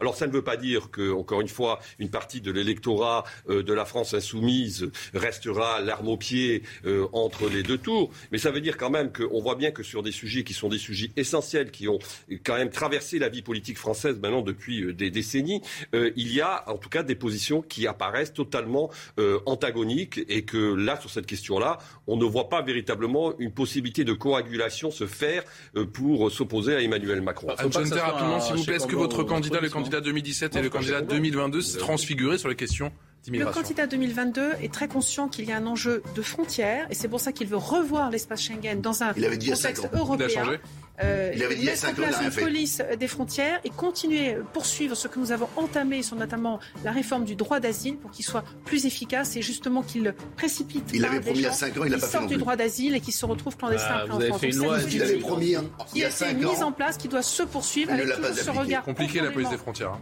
C'est Il y a eu des compliqué. renforts, mais- Nous, nous ne sommes pas les seuls. Ça se fait en européen. C'est compliqué. Et c'est pour ça qu'il faut aussi jouer 5000 en amont. On ne peut pas uniquement pen- penser que l'immigration se résoudra uniquement avec euh, des murs et des Ouais, personnes enfin, aux on frontières. pas Merci votre à tous les quatre. on a per- on- qui a permis quand même d'enfermer des gamins, Vous des, vous, des enfants, des enfants mineurs en centre de rétention administrative. Celle-là, je ne pas quatre. parce que je les ai On se retrouve dans un instant pour la suite de Midi News sur CNews. Rendez-vous avec Clélie Mathias dans la belle équipe du lundi au vendredi de 14h à 15h30. 12 heures passées de 59 minutes. Merci encore de votre fidélité. Dans un instant, on parle du procès du 13 novembre avec Noémie Schulz qui est à la course d'assises spéciale de, de Paris. Je vous présente mes invités. Rémi Carluc, qui est journaliste à Incorrect. Bonjour. À David Guiraud, porte-parole jeunesse de la France Insoumise. Rebonjour. toujours Présent. Bonjour. Prisca Thévenot, porte-parole de la République En Marche. Bienvenue. Et Thibault de la Tocnay. Bonjour. Bienvenue. Conseiller régional Rassemblement National de Centre-Val de Loire, auteur de Le choix souverain- souverainiste et des éditions. C'est Atelier faut le faire. Tout de suite, le journal avec vous, ma chère Nelly. Rebonjour Nelly Denac. Rebonjour Patrice, rebonjour à tous. Euh, Le Tour de France continue pour les deux candidats encore en lice. Après son meeting à Avignon hier soir, Marine Le Pen est en déplacement au Pertuis, toujours dans le Vaucluse. Elle a été interpellée tout à l'heure sur ses chances d'accéder euh, à la présidence et la candidate du RN en est persuadée. Elle peut gagner. On va l'écouter sans l'expliquer.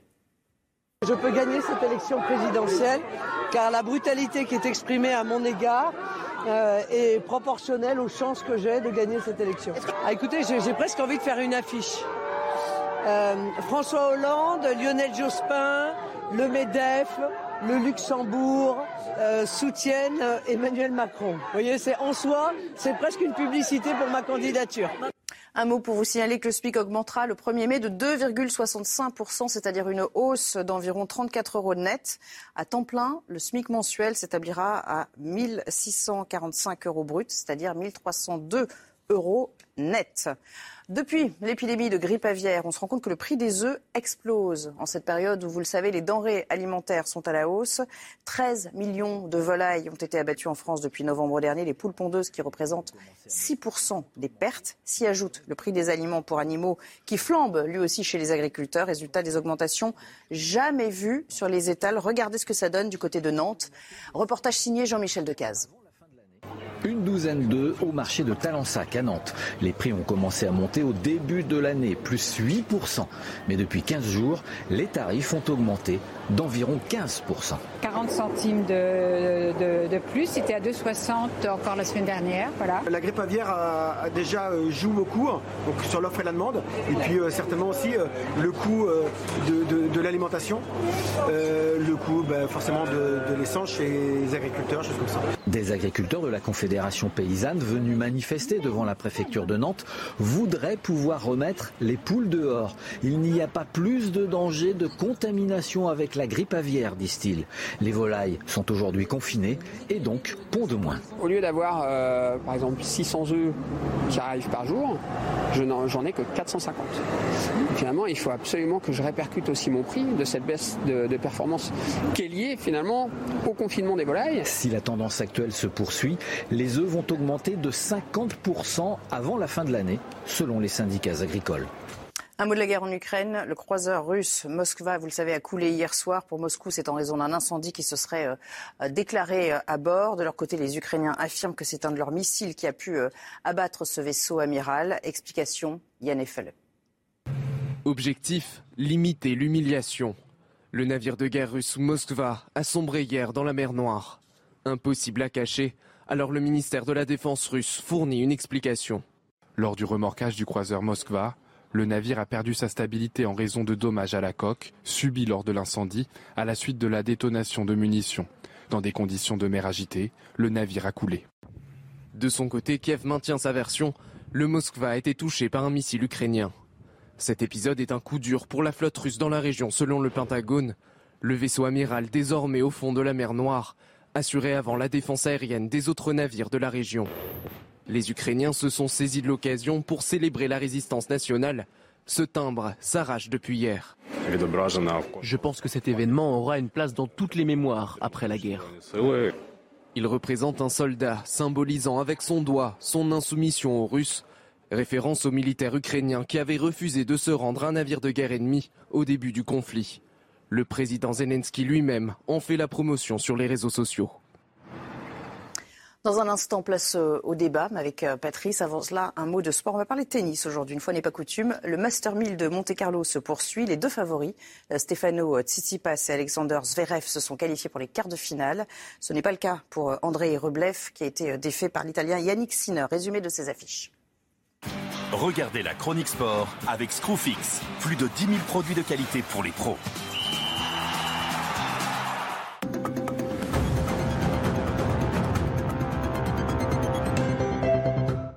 Stefanos Tsitsipas a dû batailler, mais il verra bien les quarts de finale du Masters 1000 de Monte-Carlo. Face à un Laszlo Djere accrocheur, le grec tenant du titre à Monaco s'impose en 2-7, 7-5, 7-6 après 1h53 minutes de jeu. Au prochain tour, Tsitsipas affrontera l'Argentin Diego Schwartzmann, tombeur de Mouzetti, pour une place dans le dernier carré. Lui aussi sera au rendez-vous des quarts de finale. Alexander Zverev a évité le piège Carreño Busta, spécialiste de la surface. L'Allemand s'impose en deux manches. Le numéro 3 mondial retrouvera Yannick Sinner au prochain tour. L'Italien qui a fait preuve de caractère pour renverser une situation mal embarquée face à Roublev. Après avoir été briqué d'entrée et avoir perdu le premier set, l'Italien va empocher les deux autres manches. Victoire en 2h21 minutes, 5-7, 6-1, 6-3. C'était la chronique sport avec Screwfix. Plus de 10 000 produits de qualité pour les pros. Voilà pour le sport, je vous présente euh, sans plus tarder mes, invités qui vont monter à la volée dans, un instant. Rémi Carlu, journaliste à l'incorrect, David Guiraud de la France Insoumise, Prescateno qui est porte-parole de la République En Marche et Thibault Latocnay qui est conseiller régional RN de Centre à Val-de-Loire. On commence avec le procès du, 13 novembre alors qu'il avait gardé le silence lors des euh, tout premiers interrogatoires. Salah Abdeslam a finalement accepté eh bien, de, répondre à, toutes les questions posées par la Cour d'assises spéciale de, de Paris, prévue pour la journée de mercredi. L'interrogatoire s'est poursuivi hier et se termine donc aujourd'hui. Noémie Schulz, vous êtes justement à cette cour d'assises spéciale. A-t-on appris des, choses de la part de, Salah Abdeslam? Oui, forcément, parce que Salah Abdeslam, vous le savez, il n'avait jamais parlé, ou presque, il avait euh, euh, fait quelques déclarations à la juge d'instruction euh, belge au moment de son arrestation, et puis depuis, depuis qu'il était notamment en France, depuis six ans, il gardait le silence. Alors il avait dit au début du procès qu'il parlerait, et il y a deux semaines, le 30 mars, le jour où il était enfin interrogé sur la nuit, la soirée du 13 novembre, eh bien, il avait fait usage de son droit euh, au silence. On pensait qu'il resterait sur cette ligne-là. Et finalement, avant-hier, il a déclaré au, président de la cour d'assises, j'ai décidé de m'expliquer. Il a donné sa version des faits, il a euh, expliqué en quoi avait consisté sa soirée du, du 13 novembre. Il maintient qu'il n'a été informé du, projet d'attaque que deux jours euh, avant, euh, que c'est son frère Brahim Abdeslam et Abdelhamid Abaoud qui l'ont convaincu. Moi, je n'étais euh, pas prêt, mais il a vu la détermination dans, le regard de son frère. Il a fini, dit-il, par accepter. Il affirme aussi qu'il ignorait quelles étaient les autres cibles. Il ne savait pas pour le Bataclan, il ne savait pas pour les terrasses, il savait pour le Stade de France puisque c'est lui qui a déposé en voiture les, les kamikazes. Et puis il savait surtout quelle était la mission qui lui avait été euh, euh, donné, c'était d'aller déclencher sa ceinture explosive dans un café du 18e arrondissement. C'est ce qu'il ce qu'il a expliqué. Euh, ce café, il dit y être allé, mais il ne se souvient pas du nom, il ne se souvient pas de l'endroit précis. J'ai vu des jeunes, des très jeunes, j'ai vu des gens rigoler, danser, et là, dit-il, eh bien, je me suis dit que je ne, je ne pouvais pas le faire. J'ai renoncé par humanité. Je ne voulais pas les tuer. Voilà ce qu'a affirmé Salah Abdeslam. Noémie, est-ce que ces euh, explications, ces explications données par Salah Abdeslam sont crédibles? Alors, ce qu'on peut dire en tout cas, c'est qu'elle laisse sceptique euh, les magistrats. On, le sent euh, à travers les questions qu'ils lui posent, les, les, représentants du parquet national antiterroriste aussi, qui hier, par exemple, lui ont dit que certaines réponses étaient incompatibles avec la vérité. Par exemple, Salah Abdeslam, on, le sait, il est allé chercher euh, des, des, des, terroristes euh, en voiture. Euh, il les a rapatriés en Belgique. Lui dit qu'il ne savait pas quel était le, but, qu'il pensait que c'était uniquement d'aller chercher des, des, gens qui revenaient de Syrie dans un but humanitaire. il maintient qu'il n'était pas au courant avant 48 heures de, de ce projet d'attentat ça laisse très sceptique euh, les procureurs euh, antiterroristes. Les avocats de la partie euh, civile aussi lui ont posé beaucoup de questions et vont encore lui poser des, questions tout à l'heure. L'un d'eux lui, a dit j'ai du mal à croire à ce que vous dites. On a senti l'agacement de Salah Abdeslam. C'est ma dernière chance de m'exprimer. Je le fais aussi pour moi. Je dis ma vérité. Si elle ne vous convient pas, je m'en fiche. Dernière question, Noémie. Comment ces explications sont-elles reçues justement par, les partis civils alors c'est évidemment euh, euh, compliqué hein, pour les parties civiles. Il faut remarquer d'abord qu'elles étaient moins nombreuses euh, mercredi en, fin de journée et hier. Peut-être qu'elles pensaient qu'il ne parlerait pas. Et puis c'est aussi peut-être le signe qu'elles ne veulent pas accorder trop d'importance à, ce qu'il dit. Salah Abdeslam, la question lui a été posée. Est-ce que vous ne vous êtes pas dit un moment que vous pouviez empêcher les, les attentats d'avoir lieu? Alors il a répondu dans la posture où j'étais, non, je ne pense pas que, que j'aurais pu les empêcher.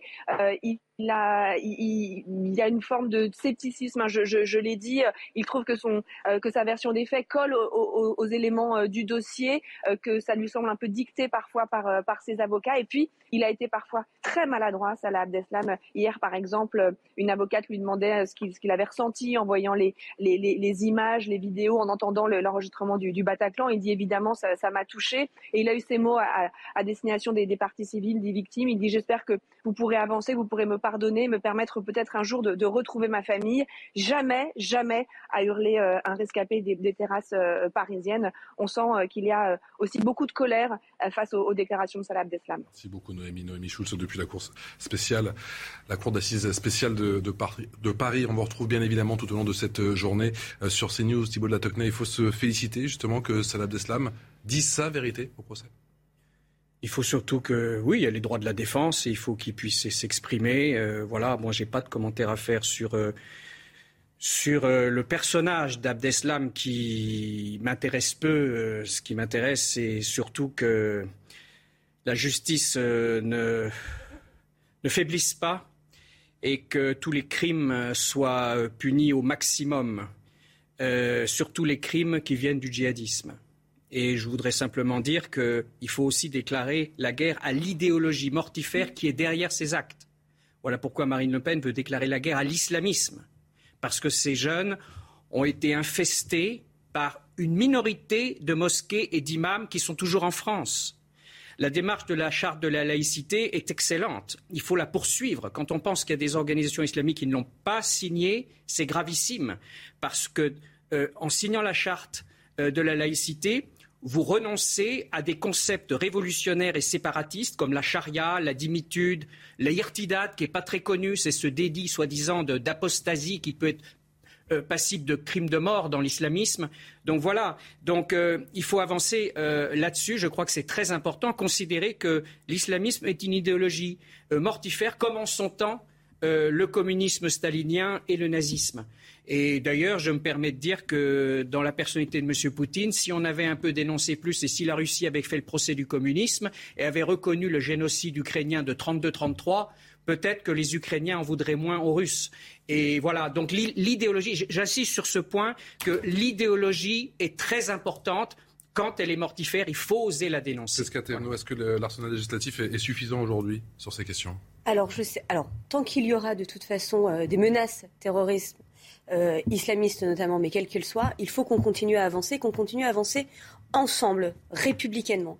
Et là, je dois dire que je suis un peu étonnée euh, un peu choquée par les propos que j'entends, parce que oui, vous voulez combattre l'islamisme et toutes celles et ceux qui s'en prennent à la France, sauf qu'on oublie que le Rassemblement national, à l'Assemblée nationale, s'est abstenu quand il s'agissait de faire voter un texte de loi, non pas pour dénoncer, parce qu'on sait aujourd'hui contre qui on combat, mais pour agir concrètement. Vous vous êtes abstenu. Donc moi, j'entends qu'il y a une volonté maintenant d'agir. Il serait peut-être temps que cette volonté d'agir, elle ait pu se voir avant. Par contre, permettez-moi, et là c'est une question tout à fait euh, naïve, j'ai pas bien compris le lien avec euh, les Ukrainiens qui devaient s'en prendre à Poutine ou regarder ce qu'ils devaient faire à Poutine. Vous expliquer. Euh, l'antinomie qui existe entre le peuple ukrainien et le peuple russe, il faut comprendre le rôle très important du génocide, qui n'a pas été souvent dénoncé d'ailleurs sur ces plateaux, de 32-33. Vous avez peut-être entendu parler d'un génocide. Euh, mais parce que j'explique que derrière, parfois, les, euh. parfois les guerres révolutionnaires, il y a des idéologies mortifères. Le nazisme en a été une, il y a eu d'ailleurs le génocide juif, et le, communisme, en particulier stalinien, en a été une et a été à l'origine d'un immense génocide. Et ça explique en partie, si vous voulez, l'opposition qui peut exister entre l'Ukraine et la Russie. Vous êtes en train de justifier ce qui est en train de se passer en Ukraine L'inverse, madame. Je, dénonce totalement l'invasion de M. Poutine et je considère ce que j'ose dire, c'est que si M. Poutine a envahi euh, l'Ukraine, c'est parce qu'il y a encore en lui des relents de post-communisme de Staline. Alors je suis d'accord avec vous. Eh ben, on est parfait, mais je vous en prie. On a tiré toutes les leçons, Rémi Carlu. Non, non, mais... On a tiré toutes les leçons de ce qui s'est passé le 13 novembre. Euh, non, mais je crois que le, fait que Salah Abdeslam commence à parler est assez euh, intéressant de ce point de vue-là et du point de vue de sa personnalité, car moi je rejoins ce qui a été dit sur l'importance de l'idéologie. Parfois, face à ces, islamistes, à ces terroristes, à ces djihadistes, on a un peu de mal, euh, nous autres occidentaux, à, comprendre ce qui se passe et on essaie d'expliquer ça soit par des problèmes psychiatriques, soit par une dimension un peu matérialiste, économique, en expliquant que bah, en fait, c'est le, le, terreau de départ, c'est une forme de précarité sociale euh, qui ensuite euh, bah, enclencherait ces, dynamiques de radicalisation. Or, ce qu'on voit avec Salah Abdeslam, c'est que c'est quelqu'un qui n'est pas qui n'est pas fou, qui n'est pas débile, qui a un discours, euh, enfin en tout cas qui réfléchit et qui a avec des, relations de, cause de cause à effet. Il a parlé d'humanité, il a demandé le pardon des familles. Oui, mais il a surtout aussi eu des paroles très nettes sur ses, sur ses motivations idéologiques qu'il y avait derrière, hein, notamment sur l'importance de la charia. On sait que dans son parcours individuel, c'est lié à une, une il y a un moment de, de, conversion où en tout cas il était il pratiquait un islam euh, plutôt modéré au départ, euh, et ensuite il y a eu une, radicalisation euh, très très nette sur le plan religieux. Et donc ce qu'il y a derrière, c'est évidemment une idéologie, et une idéologie qui n'est pas seulement, et c'est là où je trouve que Marine Le Pen n'est pas tout à fait euh, cohérente sur le sujet parce qu'elle parle d'une idéologie politique alors que c'est fondamentalement lié évidemment à un discours religieux et à une certaine pratique de, l'islam euh, qui est euh, fondamentaliste et qui, chez nous en tout cas, fait, des, fait des morts pour imposer son, modèle de, de charia, etc., etc. 13h15 sur CNews, le rappel des titres. Audrey Berthaud. Dans l'affaire Jérémy Cohen, deux hommes de 27 et 23 ans ont été mis en examen et écroués. L'un pour violence en réunion, l'autre pour violence volontaire ayant entraîné la mort sans l'intention de la donner. Les deux hommes s'étaient présentés spontanément à la police mardi et avaient été placés en garde à vue. Europe Écologie Les Verts a déjà récolté plus d'un million de dons. L'appel a été lancé dimanche soir pour rembourser la campagne présidentielle après l'échec de son candidat Yannick Jadot. Julien Bayou a évoqué un immense soulagement et un immense effort de solidarité. Plus que quatre semaines pour le parti pour atteindre les 2 millions. Et puis la CGT demande un relèvement du taux du livret A dès le 1er mai. Selon le syndicat, il est impérieux de le faire face à l'inflation en France. Le taux d'intérêt du livret A avait déjà été relevé par la Banque de France le 1er février dernier. Pendant une décennie, il ne faisait que stagner ou baisser. Audrey Berthaud, merci. Emmanuel Macron interpellé sur le sort des orphelins en Syrie, nés de parents français partis combattre avec l'État islamique. Le candidat assure que eh bien, tous ces enfants seront euh, rapatriés. Écoutez-le ce matin chez nos confrères.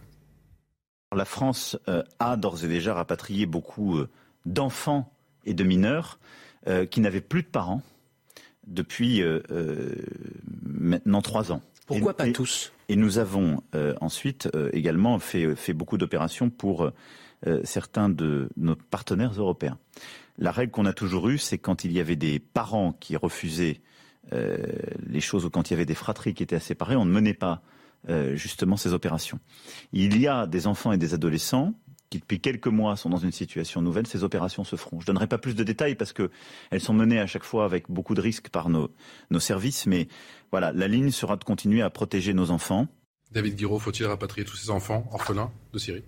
Bah, il y a une chose qui est sûre, c'est que les enfants, ils sont pas responsables euh, de ce qu'ont fait leurs parents. Et c'est pas à eux de payer les, frais de tout ça. Et pour certains enfants, d'ailleurs, la plupart, ce sont des Français. Donc la France a un devoir de protection euh, des enfants. Ce qui ne veut pas dire qu'il ne faut pas faire très attention, qu'il ne faut pas euh, les aider aussi à se reconstruire, parce qu'en vérité, il y a aussi des enfants qui vont probablement avoir bah, des problèmes. Hein, Dites-vous à ceux qui disent que ce sont des bombes à retardement bah, Les enfants, c'est pas des bombes, en fait. Voilà. Donc moi, je ne crois pas à ça. Maintenant, vous savez, en plus, il y a beaucoup d'enfants euh, qui ont de la famille en France, qui est justement, il y a une partie de la famille, euh, euh, des gens qui sont partis dans des expéditions terroristes, qui, sont radicalement contre ça, en fait. Qui sont radicalement contre ça. C'est-à-dire, vous avez en France des gens, justement, qui ont vu partir des frères, des sœurs, des cousins, des cousines, et, qui se battent contre ça. Qui essayent et, qui, peuvent prendre soin aussi, éventuellement, de ces enfants-là. Parce que justement, ils ont été meurtris par le fait qu'il y ait des gens qui trahissent la République, qui trahissent euh, les intérêts de la patrie euh, pour aller euh, faire le terrorisme. Donc moi, je le dis, je, je pense que c'est pas aux enfants de payer ça. Et si on accepte ça, bah, je trouve qu'on perd un peu en humanité. Maintenant, il faut être rigoureux, il faut être sérieux. Euh, c'est pas la même chose, par exemple, en termes de suivi, un enfant de 5 ans qu'un enfant de 16 mmh. ans. Voilà, c'est, c'est pas le même suivi, c'est pas le même encadrement, etc. Il faut faire les choses dans l'ordre, il faut se donner les moyens de le faire encore une fois, voilà, moi je pense. Que voilà ce que disait Boris Cyrulnik, hein, le célèbre neuropsychiatre qui a 84 ans dans les colonnes du journal du dimanche. Euh, c'était euh, le week-end dernier. Plus il, plus il reste là-bas, ces enfants, moins ils aimeront la France. Ils sont récupérables si on s'en occupe maintenant. C'est aussi votre sentiment? Deux choses. Euh, je suis d'accord sur le fait que Bien évidemment, un enfant, surtout plus l'âge est faible, n'a rien à voir avec ce qu'a fait ses parents. ça, c'est une chose certaine. Donc, euh, dans l'absolu, rapatrier un certain nombre d'enfants, euh, pourquoi pas? Mais évidemment, méfiance énorme parce que malheureusement, il y a même des enfants dès l'âge de 12 ans ou de 14 ans qui ont pu être infestés par l'islamisme et effectivement, euh, un minimum de traçabilité, le mot n'est pas très joli, mais de suivi plutôt euh, de ces euh, enfants qui, vont vers l'adolescence. Et pour ceux que vous avez parlé de 16 ans, je crois que là, c'est presque des hommes. Hein. Vous savez, moi j'ai été au Moyen-Orient longtemps, à 14, 15, 16 ans, on est déjà un homme. Donc il ne faut pas tomber dans l'angélisme. Et je pense que voilà, il y a un petit peu d'angélisme, je pense, dans la, parole de M. Cyrulnik. Donc méfiance, méfiance. Et si on en rapatrie quelques-uns, c'est vraiment parce que c'est les plus jeunes et qui n'ont rien à voir et qu'effectivement, il faudra suivre parce qu'il y a des ressentiments et qui, qui sont là, c'est évident.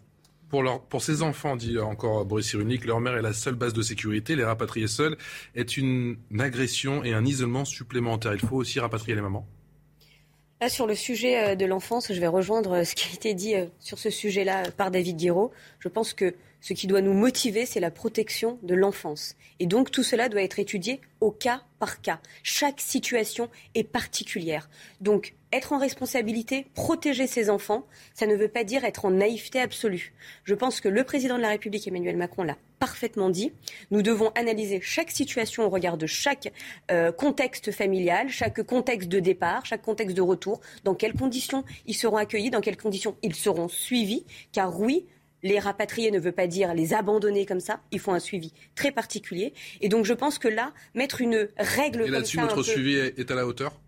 Attendez, vous avez un enfin, je pense que rapatrier les enfants, rapatrions-les et puis après on verra. Mais on peut pas dire ne les ne les rapatrions pas et puis euh, on verra ce qui se passera euh, si on s'occupe pas d'eux.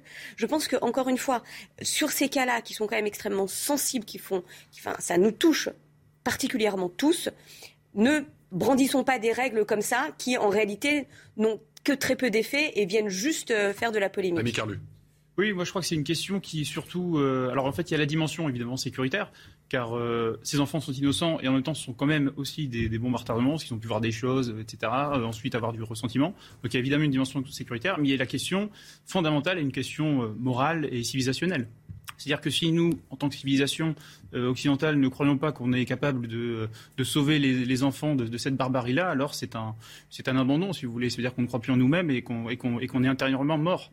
Donc à partir de là, je crois qu'évidemment, autant que possible, il faut essayer de, de sauver ces, ces, enfants de cette barbarie, mais ça pose la question des, des structures. Des structures, Alors, on sait que sur la question de la déradicalisation, qui est une question à part, puisque là, les oui. enfants ne sont pas radicalisés a priori, sur la question de la déradicalisation, on est, euh, on est très loin d'être efficace. On est en échec. Et donc là, euh, il y a une, une, vraie question de, des structures qui permettent de, de, de, ramener ces enfants dans le, dans le droit chemin, si je puis dire.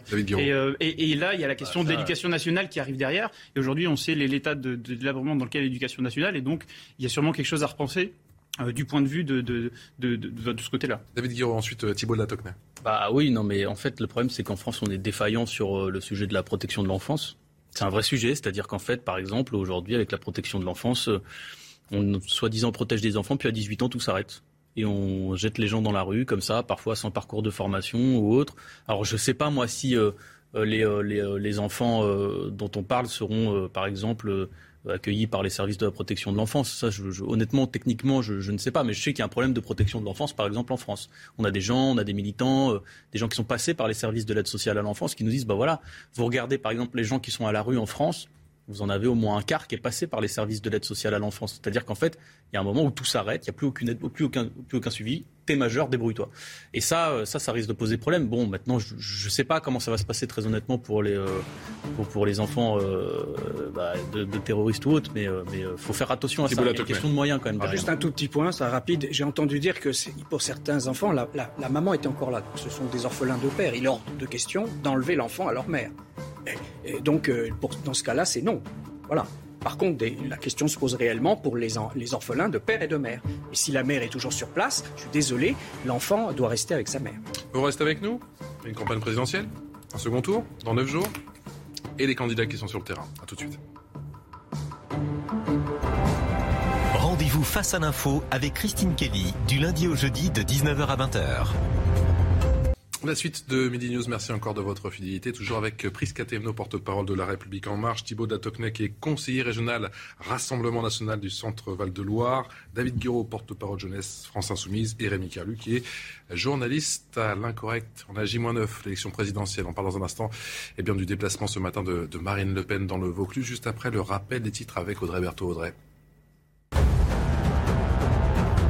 La CIA prévient du risque nucléaire posé par Vladimir Poutine, confronté à des revers. Ces revers militaires en Ukraine pourraient inciter le président russe à recourir à une arme nucléaire tactique ou de faible puissance dans ce pays. C'est ce qu'a estimé le chef de la CIA, William Burns. Et puis à Lille, un homme a été mis en examen et placé en détention provisoire pour avoir violé une femme dans un parking.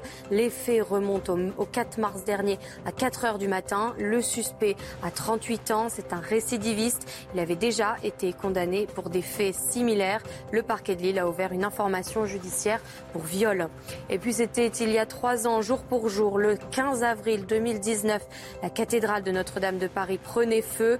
L'incendie avait détruit la toiture et la flèche de l'édifice. Emmanuel Macron avait promis de la reconstruire en cinq ans. Il sera sur place tout à l'heure à 16h30. Merci Audrey Le Mano Mano qui, euh, vous le savez, continue entre Marine Le Pen et, Emmanuel Macron, la candidate du Rassemblement national qui a tenté de marquer les, esprits hier soir avec son meeting du côté euh, d'Avignon dans le Vaucluse, de Vaucluse encore et toujours. C'était ce matin avec euh, eh bien Marine Le Pen qui a affiché sa confiance dans la commune du Pertuis.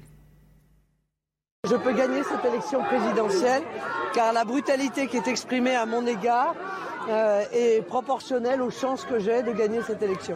Ah, écoutez, j'ai presque envie de faire une affiche.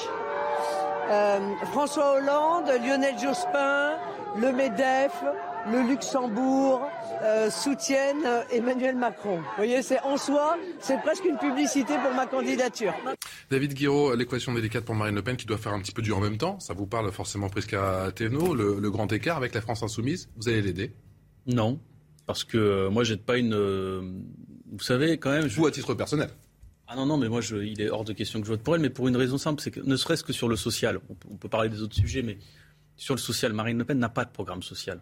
Quand les responsables pour vous, ce n'est pas la candidate du pouvoir d'achat Mais les responsables Elle s'est autoproclamée candidate du pouvoir d'achat depuis le début. Quand ils prennent des mairies comme au Pontet, un, un de leurs premiers actes, c'est de supprimer la gratuité de la cantine scolaire pour les plus pauvres. C'est la fin du téléthon dans certaines villes c'est euh, à Hénin-Beaumont euh, le marché de Noël interdit au secours populaire. Au niveau européen, c'est pas mieux. Au niveau européen, sur les travailleurs ubérisés, ils disent rien. Ils sont Vous me parlez du passé, elle a un programme d'avenir, dit-elle. Est-ce que eh ben, ce programme d'avenir, c'est quoi? C'est la retraite, 42 ans, 42 annuités. Ça fait que si vous voulez faire un bac plus 5, vous allez avoir votre taux plein à 68 ans. Je sais que Macron, ça donne pas envie de rêver euh, non plus. Hein. Moi, je, je, veux dire, je m'opposerai dans tous les cas à ça. Mais enfin, c'est ça le programme social de Le Pen. Elle n'est pas pour une hausse directe des salaires, Marine Le Pen. Marine Le Pen, elle est pour vous dire, comme tous les autres, comme tous les libéraux, on va vous prendre votre brut pour vous augmenter votre net. Votre brut, c'est l'assurance euh, sociale, c'est le système de retraite, c'est le système d'assurance maladie. Alors c'est vrai que c'est malheureux. Parce que, le grand écart avec la France insoumise, c'est pas gagné. C'est hein, malheureux. C'est malheureux parce que euh, euh, Emmanuel Macron n'a pas un programme social non plus. Hein. Enfin, je veux dire, faut pas que les gens. Moi, je sais pas si je, sais pas si j'aurai la force de voter Macron pour faire barrage. Il reste 9 jours. Son quinquennat, c'est quand même 30 personnes qui ont été éborgnées non, mais il faut, quand même le rappeler, 30 personnes éborgnées, parce qu'ils avaient le tort de ne pas arriver à joindre les deux bouts. C'était ça, les gilets jaunes. C'était des gens qui n'arrivaient pas à joindre les deux bouts. Donc euh, voilà, moi, je, suis là comme... Thibaut de la Tocmay. On, va se mobiliser. Elle se veut confiante. Je peux gagner, dit-elle ce matin. Oui, euh, d'ailleurs, je rends hommage à tous mes amis du Vaucluse. J'ai été élu plus de 25 ans dans le Vaucluse. Euh, très beau département. Et justement, c'est extraordinaire et à la fois caractéristique. En fait, la classe politique actuelle a du mal à accepter qu'on puisse ne pas être ultralibéral et ne pas être socialiste. Il y, a, évidemment une troisième voie. Moi, je suis pour le capitalisme d'entreprise, d'ailleurs. Je ne suis pas pour le capitalisme financier. J'ai dirigé les entreprises une bonne partie de, ma vie.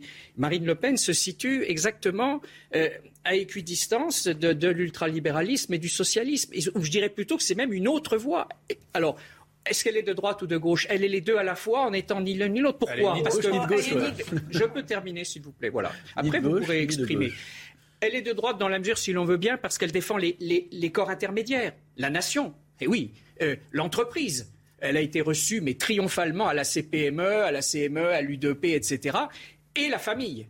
Bon. et, et parallèlement, on pourrait dire qu'elle défend des valeurs de gauche avec le pouvoir d'achat. Contrairement à ce que dit M. Monsieur, Guiraud, euh, elle a des mesures fortes pour le pouvoir d'achat. Et d'ailleurs, c'est vrai, elle ne veut pas augmenter le SMIC parce qu'elle pense que certaines TPE pourraient disparaître avec une augmentation Vous allez encore me parler de la TVA, je sens. Mais, pardon? Vous allez encore me parler de la TVA, je sens. Non, non, justement, vous voyez, non, parce que ah ça, on bah. a déjà beaucoup parlé, c'est sur les salaires, cher Monsieur Boisfer, justement, c'est qu'elle ne veut pas être à l'origine de casse de TPE qui peuvent avoir 80% des gens au SMIC. Mais par contre, elle laisse, la, liberté d'augmenter significativement les salaires de plus 10% en exonérant de charges patronales pendant 5 ans. Mmh. Donc c'est une mesure très forte qui laisse, je termine, qui laisse la liberté aux chefs d'entreprise, mais qui évidemment permet une formidable appel d'air pour le pouvoir d'achat et une remotivation des troupes pour euh, le patron de l'entreprise. Vous voulez enlever les cotisations patronales parce que c'est pas des charges, monsieur, c'est des cotisations. Les cotisations patronales, ça sert à quoi? Ça sert pas à décorer euh, les sapins. Ce n'est pas, pas un manque à gagner pour l'État, cher monsieur, puisque c'est un manque à gagner pour les Français. monsieur, le salaire brut, c'est du salaire différé. Le salaire brut, ça ne coûte rien à l'État, C'est le salaire de, de, cette mesure. Mais justement, vous, vous proposez aux Français d'arrêter de, faire payer aux patrons leurs cotisations pour soi-disant eux leur faire gagner. Mais monsieur, les cotisations patronales, je le répète, ce sont vos retraites, ce sont vos systèmes d'assurance maladie. Ni de droite ni de gauche. Ce sont, c'est le système, le salaire brut, le salaire brut, monsieur. Vous êtes ni de gauche ni de gauche parce que le salaire brut, je vous l'apprends, c'est justement ce qui fait l'État social dans notre pays. C'est ce qui fait la solidarité. C'est ce qui fait qu'on s'assure nous. C'est pas ma vision, c'est le, le, fonctionnement du système aujourd'hui. Le système de retraite, il est financé par les cotisations sociales. Ça vous a pas échappé. Donc quand vous baissez des cotisations sociales, vous cassez dans ces budgets. Nous sommes pas dans pour la redistribution. Nous sommes pour la diffusion de la richesse. Voilà, vous c'est une, bien. C'est une notion bien plus intéressante. La diffusion de la richesse tout au long du processus de création de richesse. C'est exactement inverse de la notion de redistribution. donc les 130 milliards qui ont été versés en un an pendant en pleine pandémie aux, plus riches milliardaires de ce pays, vous n'êtes pas pour les redistribuer. Merci de le dire aux gens. Non mais merci de le dire aux gens, c'est important. La redistribution vous n'êtes pas pour redistribuer quelque chose d'extrême gauche. Vous avez bien raison. Elle nous fait du en même temps. Et on continuera à le faire. Elle nous fait du en même temps, Marine Le Pen je sais pas, mais en tout cas, moi, je vais réagir à la phrase qui a été dite tout à l'heure. Euh, je vous ai bien, bien entendu. Effectivement, Marine Le Pen n'est ni droite ni de gauche, elle est d'extrême droite. Je pense qu'on va arrêter de se prendre la tête tous ensemble sur positionner Marine Le Pen. On sait où elle est positionnée. Par contre, ce qui est important de savoir, c'est pour ça. Par contre, ce qui est important de savoir, de commenter, de débattre, c'est les attentes des Français, celles qu'on entend quand on est sur le terrain en campagne. Et leurs attentes, elles sont de deux ordres. En tout cas, c'est ce que j'ai pu entendre notamment hier auprès de facultés. C'est le pouvoir d'achat, effectivement les attentes, c'est pas la retraite à 65 ans en tout cas. Et l'environnement, le pouvoir d'achat, de façon très claire. Nous mmh. proposons une mesure très simple, c'est la solidarité à la source. Je crois que nous sommes les seuls à proposer enfin de lutter contre le non-retour aux aides, euh, aux aides sociales. C'est quand même grandiose. Personne n'en parle, on est les seuls à en parler. N'êtes pas audible là-dessus. Hein. Pardon Vous n'êtes pas audible là-dessus. Mais pourtant, c'est fondamental. C'est fondamental. Il y a un tiers des personnes qui devraient pouvoir avoir des prestations sociales qui ne l'ont pas parce que le parcours administratif est peut-être trop long, trop complexe ou parce que tout simplement elles ne le savent pas. Ensuite, il y a le sujet des retraites. Oui, il faut pouvoir revaloriser nos retraites. Et donc, dès le mois de juillet, revalorisation des retraites poursuivre le taux d'inflation qui est de 4%. Sur le sujet de l'environnement, soyons très clairs. Marine Le Pen, c'est quand même la seule personnalité politique aujourd'hui euh, en France qui assume pleinement de lutter contre toutes les politiques de lutte contre le réchauffement climatique. Non seulement elle, réduit, elle supprime les lignes de financement aux énergies renouvelables, mais en plus elle propose aux Français de financer le démantèlement des éoliennes qui nous permettent aujourd'hui J'entends lutter mais vous avez quand même un gros souci pendant cet entre-deux-tours, c'est que les, Français sont en train de regarder leur porte-monnaie en ce moment. Je viens de vous y répondre. Et eh oui, mais j'ai l'impression que le compte n'y est pas. En tout cas, ils n'ont pas l'air d'être satisfaits. Mais c'est parce que, alors, je suis désolée, là, on est autour d'un plateau. Les Français sont pas autour de nous. Ils nous regardent et, c'est très bien. mais, vous les entendez, ces Français, vous plaît, Il fait enfin des déplacements, le président de la République. Vous l'avez vu notamment à Denain, en, début de semaine. Ils leur disent quoi? Et c'est pour ça qu'il faut continuer à être sur le terrain, à expliquer, à écouter, à débattre, éventuellement à faire évoluer certaines lignes. Mais encore une fois, les propositions sont là, elles sont concrètes. Et je pense que c'est assez léger de dire que les Français n'entendent pas. S'ils entendent, ils se sont saisis de chacun des programmes de Marine Le Pen, d'Emmanuel Macron, et ils comparent et ils en On écoute, qu'on entend les Français dans la dernière ligne droite de l'élection présidentielle au second tour, c'est ça? Excusez-moi. On ne les écoute pas avant, les Français? Bah, La preuve que si. Attendez. Bah, je, on les écoute à la fin, non? on les, écoute, on les écoute en permanence. Et là, tout politique que ce soit, on n'est pas juste en train de parler aux Français au moment des élections euh, présidentielles. La preuve, pendant ah, vous, vous citiez très justement, vous citiez on pose une question, j'aimerais juste y répondre et puis après. Développer, je vous en Non, mais on pose une question, monsieur. Euh, moi, je voulais réagir par rapport à ce que disait David Guiraud tout à l'heure sur les gilets jaunes. Des mesures ont été mises en place suite aux demandes des gilets jaunes, notamment sur les mamans célibataires. On a mis en place l'intermédiation de l'État pour qu'elles puissent percevoir leur pension alimentaire quand il n'y avait pas de versement de pension alimentaire faite. Il y a eu des choses qui ont été mises en place. La Convention citoyenne pour le climat. Donc maintenant que ah, ça n'aille pas que dans votre sens, je peux l'entendre. Mais, je pense que le, le, plus important ici, pour avoir un débat sain et serein dans le cadre de, cette, de ce deuxième tour qui est extrêmement important pour notre pays, c'est de pouvoir mettre les choses table sur table et ne pas être dans l'exagération en permanence. Malik vous répond. pour le climat, vous avez été deux, points euh, sur, la question du, pouvoir d'achat. La France, qui a un problème de, pouvoir d'achat. Alors moi, j'aime pas du tout cette expression. Je pense qu'il faudrait parler plutôt de questions sociales. Mais la France, il y a un vrai problème de, de questions sociales. Cette France périphérique, cette France des gilets jaunes, euh, entre votre candidat et Marine Le Pen, euh, a très clairement fait son choix. Quand on regarde le balayage, la sociologie du vote au premier tour, les foyers les plus modestes ont voté Marine Le Pen, les foyers les plus aisés ont voté pour Emmanuel Macron. Les métropoles ont voté pour Emmanuel Macron, les petites communes ont voté pour Marine Le Pen. Les ouvriers et les employés ont voté pour Marine Le Pen, les CSP+, ont voté pour Emmanuel Macron. Donc ça, c'est très clair, ça se voit sociologiquement, géographiquement, euh, quand on prend la carte, de France. Euh, Marine Le Pen a depuis très longtemps euh, développé cette thématique du pouvoir d'achat à l'inverse de votre candidat, qui est très peu audible sur la question, qui n'a pas fait campagne au premier tour et qui arrive euh, aujourd'hui, euh, qui commence à faire campagne, qui commence à aller rencontrer des Français dans la rue. Euh, mais globalement, on a énormément de mal à voir quel, est son, quel est son programme en la matière. Et aujourd'hui, c'est très compliqué pour lui parce qu'il faut aller chercher les électeurs de Jean-Luc Mélenchon. Et de fait, il ne le fait pas, il ne va pas aller chercher sur la question du pouvoir d'achat, mais sur la question de l'écologie, euh, sur la question du sociétal avec, euh, avec l'euthanasie euh, et sur la question communautariste, on l'a vu avec la séquence avec la femme voilée. Ensuite, sur la question d'extrême droite. Bêtement, bêtement j'ai cru que ce, débat devait être un, débat de, projet contre projet. Or, depuis une semaine, on voit le retour de la, de la rhétorique de la Villette d'extrême droite. Et c'est une stratégie efficace? Pardon Et c'est une stratégie efficace C'est une stratégie qui était efficace par le passé. Je ne sais pas si aujourd'hui c'est encore audible. Dans certains pays, euh, avec euh, Trump, etc., par exemple, ça n'a pas, pas, fonctionné. Mais aujourd'hui, on voit qu'en France, on a ce, ce, discours unilatéral et toute la superstructure, pour parler en marxiste, euh, médiatique qui se, met, qui se met en branle, les politiques qui se met en branle pour, pour en fait, expliquer que ça, devrait être Emmanuel Macron le chaos. Je viens de faire l'exemple exactement le contraire. Je viens de vous parler des projets oui, mais le problème, c'est quand même et temps, vous, et vous me répondez vous utilisez le disqualificatif d'extrême droite. On sait bien que la, il y a une charge péjorative dans le mot extrême. et environnement. Et, Marcel Gaucher. Et pour finir, Marcel, Marcel Gaucher a très bien, qui est de nos plus intellectuels, Vous réclamez quelque chose que je viens de vous offrir. Vous réclamez quelque chose que je viens de vous offrir. Je vous, je vous ai dit en préambule, arrêtons avec le sujet des sémantiques et regardons. Je pense que je, je pense que Monsieur peut se défendre tout seul. Oui, mais on se parlait pour le coup. Je vous ai parlé. Je veux quand même vous. Je veux parler tout simplement du pouvoir d'achat. Je vous ai parlé de deux mesures vous me répondez à côté. Je vous ai parlé d'environnement, je vous ai parlé de quelque chose de factuel, vous me répondez à côté. Parlons projet, je suis là pour ça. Mais vous parlez à côté. Mais je suis d'accord, mais ce que je, ce que je, ce que je pointe du doigt, c'est la stratégie rhétorique qui est utilisée depuis quelques jours. Qui n'est pas euh, là.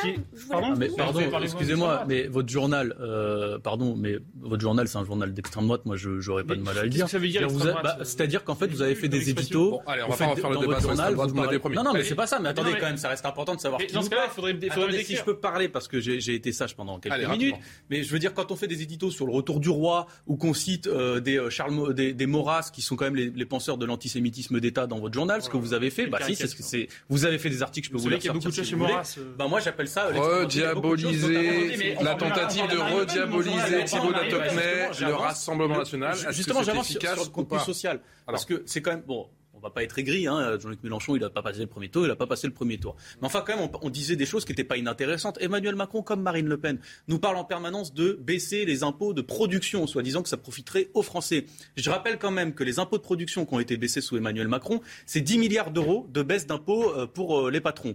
Je vous rappelle que sur ces 10 milliards d'euros, le gain moyen pour une TPE, puisque vous parlez des TPE, et vous voulez euh, baisser les impôts de production, c'était 940 euros pour une TPE, le gain moyen de, la baisse des impôts de production. Par contre, pour les grandes entreprises, le gain moyen, c'est environ 9 millions d'euros. En fait, vous ne voulez pas faire une politique pour les entreprises. Vous voulez faire tous les deux une politique pour les grandes entreprises, pour les grands patrons. Et encore une fois, vous ne voulez, pas vous attaquer à la redistribution des richesses. Or, quand vous avez des milliardaires qui gagnent 120 milliards d'euros en pleine période de pandémie, je suis désolé, la redistribution, c'est pas un gros mot, c'est une nécessité. Thibault la solidarité.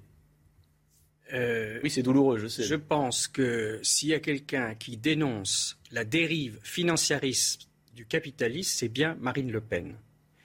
Euh, je suis désolé, euh, nous ne sommes pas ultralibéral, donc nous n'allons pas supprimer tous les impôts de production. Nous en supprimons un, c'est la CFE, qui va toucher largement les TPE et les PME. Et nous avons des mesures qui tendent à favoriser, bien sûr, les PME par le biais de l'apprentissage, les marchés publics dont nous exigerons qu'ils soient à plus de 50% réservés aux PMI. Pour nous, les TPE, les PMI, voire les ETI, qui sont quand même des entreprises respectables, c'est généralement 500 à 1000 personnes, pour nous, c'est le levier de la réindustrialisation. Et je voudrais terminer en disant qu'il y a un autre thème où Marine Le Pen est très originale, c'est la démétropolisation, où elle est, on est allé comprendre que ces France, cette France des territoires épars, des territoires qui ne sont pas dans les métropoles, c'est là que se situera le redressement économique, parce que c'est là que sont les TPE et les PMI. et rassurez-vous, notre, notre cible privilégiée de levier pour relancer l'économie, c'est bien les TPE, c'est bien les PMI et c'est bien les ETI. Par exemple, 13 heures passées de 45 minutes, je donne la, parole dans un instant, David ils, ils, veulent supprimer l'impôt sur la fortune immobilière, c'est le truc qui avait remplacé Je ne peux pas attendre. C'est le rappel des Ça va toucher les, les, campagnes, ça Nous, nous, nous rétablissons. Le SMIC augmentera automatiquement de 2,65% dès le 1er mai. Annonce du ministère du Travail ce matin. Pour un temps plein, le SMIC mensuel s'établira à 1645 euros brut. En net, il passera de 1269 à 1302 euros. La Corée du Sud lève ses restrictions de distanciation physique, sauf le port du masque en intérieur. En effet, les cas de Covid dus au variant Omicron sont en baisse dans le pays. Cette décision marque donc la fin de deux années de restrictions strictes en raison de la pandémie. Et puis c'est certainement le naufrage qui a le plus marqué l'histoire de la navigation maritime. Il y a 110 ans, le Titanic heurtait un iceberg au large de Terre-Neuve, entraînant la mort de 1500 passagers. Merci Audrey, toujours avec Rémi Carlu, David Guiraud, Prisca Thévenot et Thibault de la Topnay. Est-ce que vous faites un, un chèque en blanc pour votre politique ou pas du tout? J'ai pas compris. Certains disent que vous faites un, un chèque en, en blanc et que c'est un peu, c'est un peu Noël. le Open 3. bar. C'est un peu open bar. Écoutez, pas du tout. Je pense que c'est très clair on connaît tout à fait les mesures. Il y a 68,7, je crois, milliards de dépenses par rapport au budget d'État. Ça fait à peu près 17%. C'est-à-dire que les candidats qui annoncent plus de 100 milliards de mesures en plus et en moins, c'est pas très sérieux parce qu'on peut pas bouger le budget de, de, de 20 ou 30%. Nous, c'est 16 ou 17% donc 68 milliards de recettes en plus et 68 milliards de dépenses en plus avec des mesures très ciblées. Donc je, voilà, il y a, y a- un chiffrage qui est, très sérieux, très complet, voilà. Donc euh, en particulier, juste pour revenir là-dessus, en direction des retraites, euh, je dirais que je dirais pas j'aime pas l'expression à mi-distance, mais effectivement, on est on est réaliste parce que, contrairement à ce que vous avez dit, la retraite c'est pour nous à 62 ans maintenant, sauf pour ceux qui ont démarré euh, très tôt de travailler. C'est souvent d'ailleurs des travaux pénibles. De 17 à 20 ans, on pourra euh, prendre sa retraite à 60 ans, et puis sinon c'est 62 ans. Donc euh, nous nous situons à la fois, on n'est pas dans l'extrémisme de M. Mélenchon, et on n'est pas non plus dans l'ultralibéralisme de. M. Attendez, Macron. Voilà, tout simplement. Pourquoi vous, êtes- pourquoi vous dites que vous êtes réaliste? Il manque combien dans le système de retraite? Vous savez pas? Mais bien sûr, comment il manque euh, c'est, il y a des, il y a- je, si, si, je vais vous le dire d'ailleurs. Il y, a, il y a eu des études qui autrefois étaient assez pénalisantes, et si c'est ça où vous voulez m'emmener, je reconnais qu'aujourd'hui on est moins pessimiste qu'autrefois. Voilà. J'ai largement étu- étudié la donc on va question. avoir dix années difficiles, normalement. Et on sait quand même que le régime de retraite est difficile à être équilibré, délicat, mais compliqué. il est Compliqué moins, de combien c'est moins C'est difficile. c'est Bon, écoutez, je connais beaucoup de chiffres par cœur. Celui-là, Donc je le c'est- connais alors, pas. non, mais, Mais enfin, vous êtes bon, pas obligé de question. euh, Mais c'est c'est quoi? C'est à peu près 3 milliards par an qui manquent. Vous savez combien ça pèse quand même le système 13 de milliards. retraite Non, là, 13 vous êtes- milliards, À peu Oui, près à mon 13 avis, 3 déficit milliards par an, donc ça fait 13, 13 à 18 milliards environ au total aujourd'hui. Donc moi, je, je, je- non, c'est pas 18 milliards par an qui manquent au système de retraite. C'est environ 3 milliards par an, mais on en est à 15 milliards et quelques. On, on a du mal encore à l'évaluer. Mais sur un système de retraite, pardon, le système de retraite c'est 300 milliards. Donc en fait, vous voulez nous dire qu'on peut pas partir à la retraite à 60 ans parce qu'il manque 3 milliards sur 300 milliards, parce qu'il manque euh, 1%. Euh, C'est ça être réaliste? Moi, je crois qu'être réaliste, c'est prendre en compte le fait que justement les plus précaires, Macron, les plus précaires vous inquiétez pas, on les a pas épargnés. on a même empêché leur réforme de retraite. nous, c'est très bien. On a même empêché. Ben non, on votera pas pour des gens qui veulent vous faire partir à 65, 66 ou 67 ans. Je vous rappelle Ah que l'âge moyen du premier CDI en France, parce que vous parlez de travailler av- avant 20 ans, mais l'âge moyen du premier CDI, il est, il est vers 25 à 27 ans. D'accord? Donc en fait, euh, les gens qui vont se mettre à bosser durablement dans l'emploi, ils partiront avec vous aussi. Avec Macron, ça risque d'être pire, hein, je vous le cache pas. Mais avec vous aussi, ils partiront à 67, 69 ans. Et vous nous dites au nom du réalisme. Bah, le réalisme, c'est de laisser les gens profiter de la Cette vie. légère Voilà. inflexion concernant la, cette mesure sur les, des, des retraites, on sait que le candidat Emmanuel Macron y tient bien sûr à ce changement concernant les retraites, même si on parle plus de, de paramétrique, c'est plus du, du systémique. Ça va suffire pour convaincre la France insoumise qui est assise à vos côtés. Il ne s'agit pas de 60 ans, il s'agit il s'agit pas de convaincre la France insoumise, il, il- il s'agit juste Bah, il vous faut ses voix, non? Il je, je me permets de répondre. Il ne s'agit pas de convaincre simplement la France insoumise, bien que j'ai bien envie effectivement de convaincre Monsieur Guiraud de ce que je vais finir par réussir à dire, mais plutôt d'exposer une réalité. Oui, effectivement, le système de retraite sur les prochaines années va pas bien se porter du tout. Donc soit on espère en priant très fort que ça va, ça va passer, soit on se dit on est réaliste, on est responsable et on avance. Et le sujet de la réforme des retraites n'est pas simplement un sujet de départ, d'âge de départ. Il s'agit aussi de travailler en profondeur, par exemple sur le minimum de retraite pour chaque retraité que, que nous avons aujourd'hui. 1100 euros pour vous. 1100 euros. Bon. Travailler sur la pénibilité, mais également les longues carrières. Et 1000 dont euros pour Marine Le Pen. Vient de parler. Et donc tout cela, il faut bien évidemment le mesure. financer. Et soit on le finance en disant, ben, on taxe encore les travailleurs. Je suis pas sûr que la LFI soit d'accord. Nous non plus d'ailleurs. Soit on travaille sur un âge progressif un peu plus avancé de l'âge de la retraite, c'est-à-dire 4 Là aussi, mois ils sont pas par an. Oui, bah non, on est pour la retraite à 60 ans. Pourquoi les gens crèveraient au boulot, quoi? La crémière, le beurre et la bonne humeur. Enfin, ça marche pas, en mais fait. non, mais pourquoi les gens devraient crever au boulot, en fait? Ah, Moi, je c'est comprends pas C'est quoi, le- votre projet de société pas ce que vous payerez pas en retraite, vous le payerez en chômage parce que de toute façon, les gens qui sont, qui sont âgés, ils arrivent. Mais non, le chômage n'est pas au plus bas, c'est la précarité oui, qui est au plus c'est haut. encore un fantasme Un grand merci à tous 17 les quatre, Thibaut de la Tocnet, David Guiraud, Thévenot et euh, Rémi Carlu. Tout de suite, c'est la belle équipe avec, euh, avec l'ami Clélie Mathias. Excellente journée. Tout de suite, Clélie Mathias, des experts et de l'actu, la belle équipe.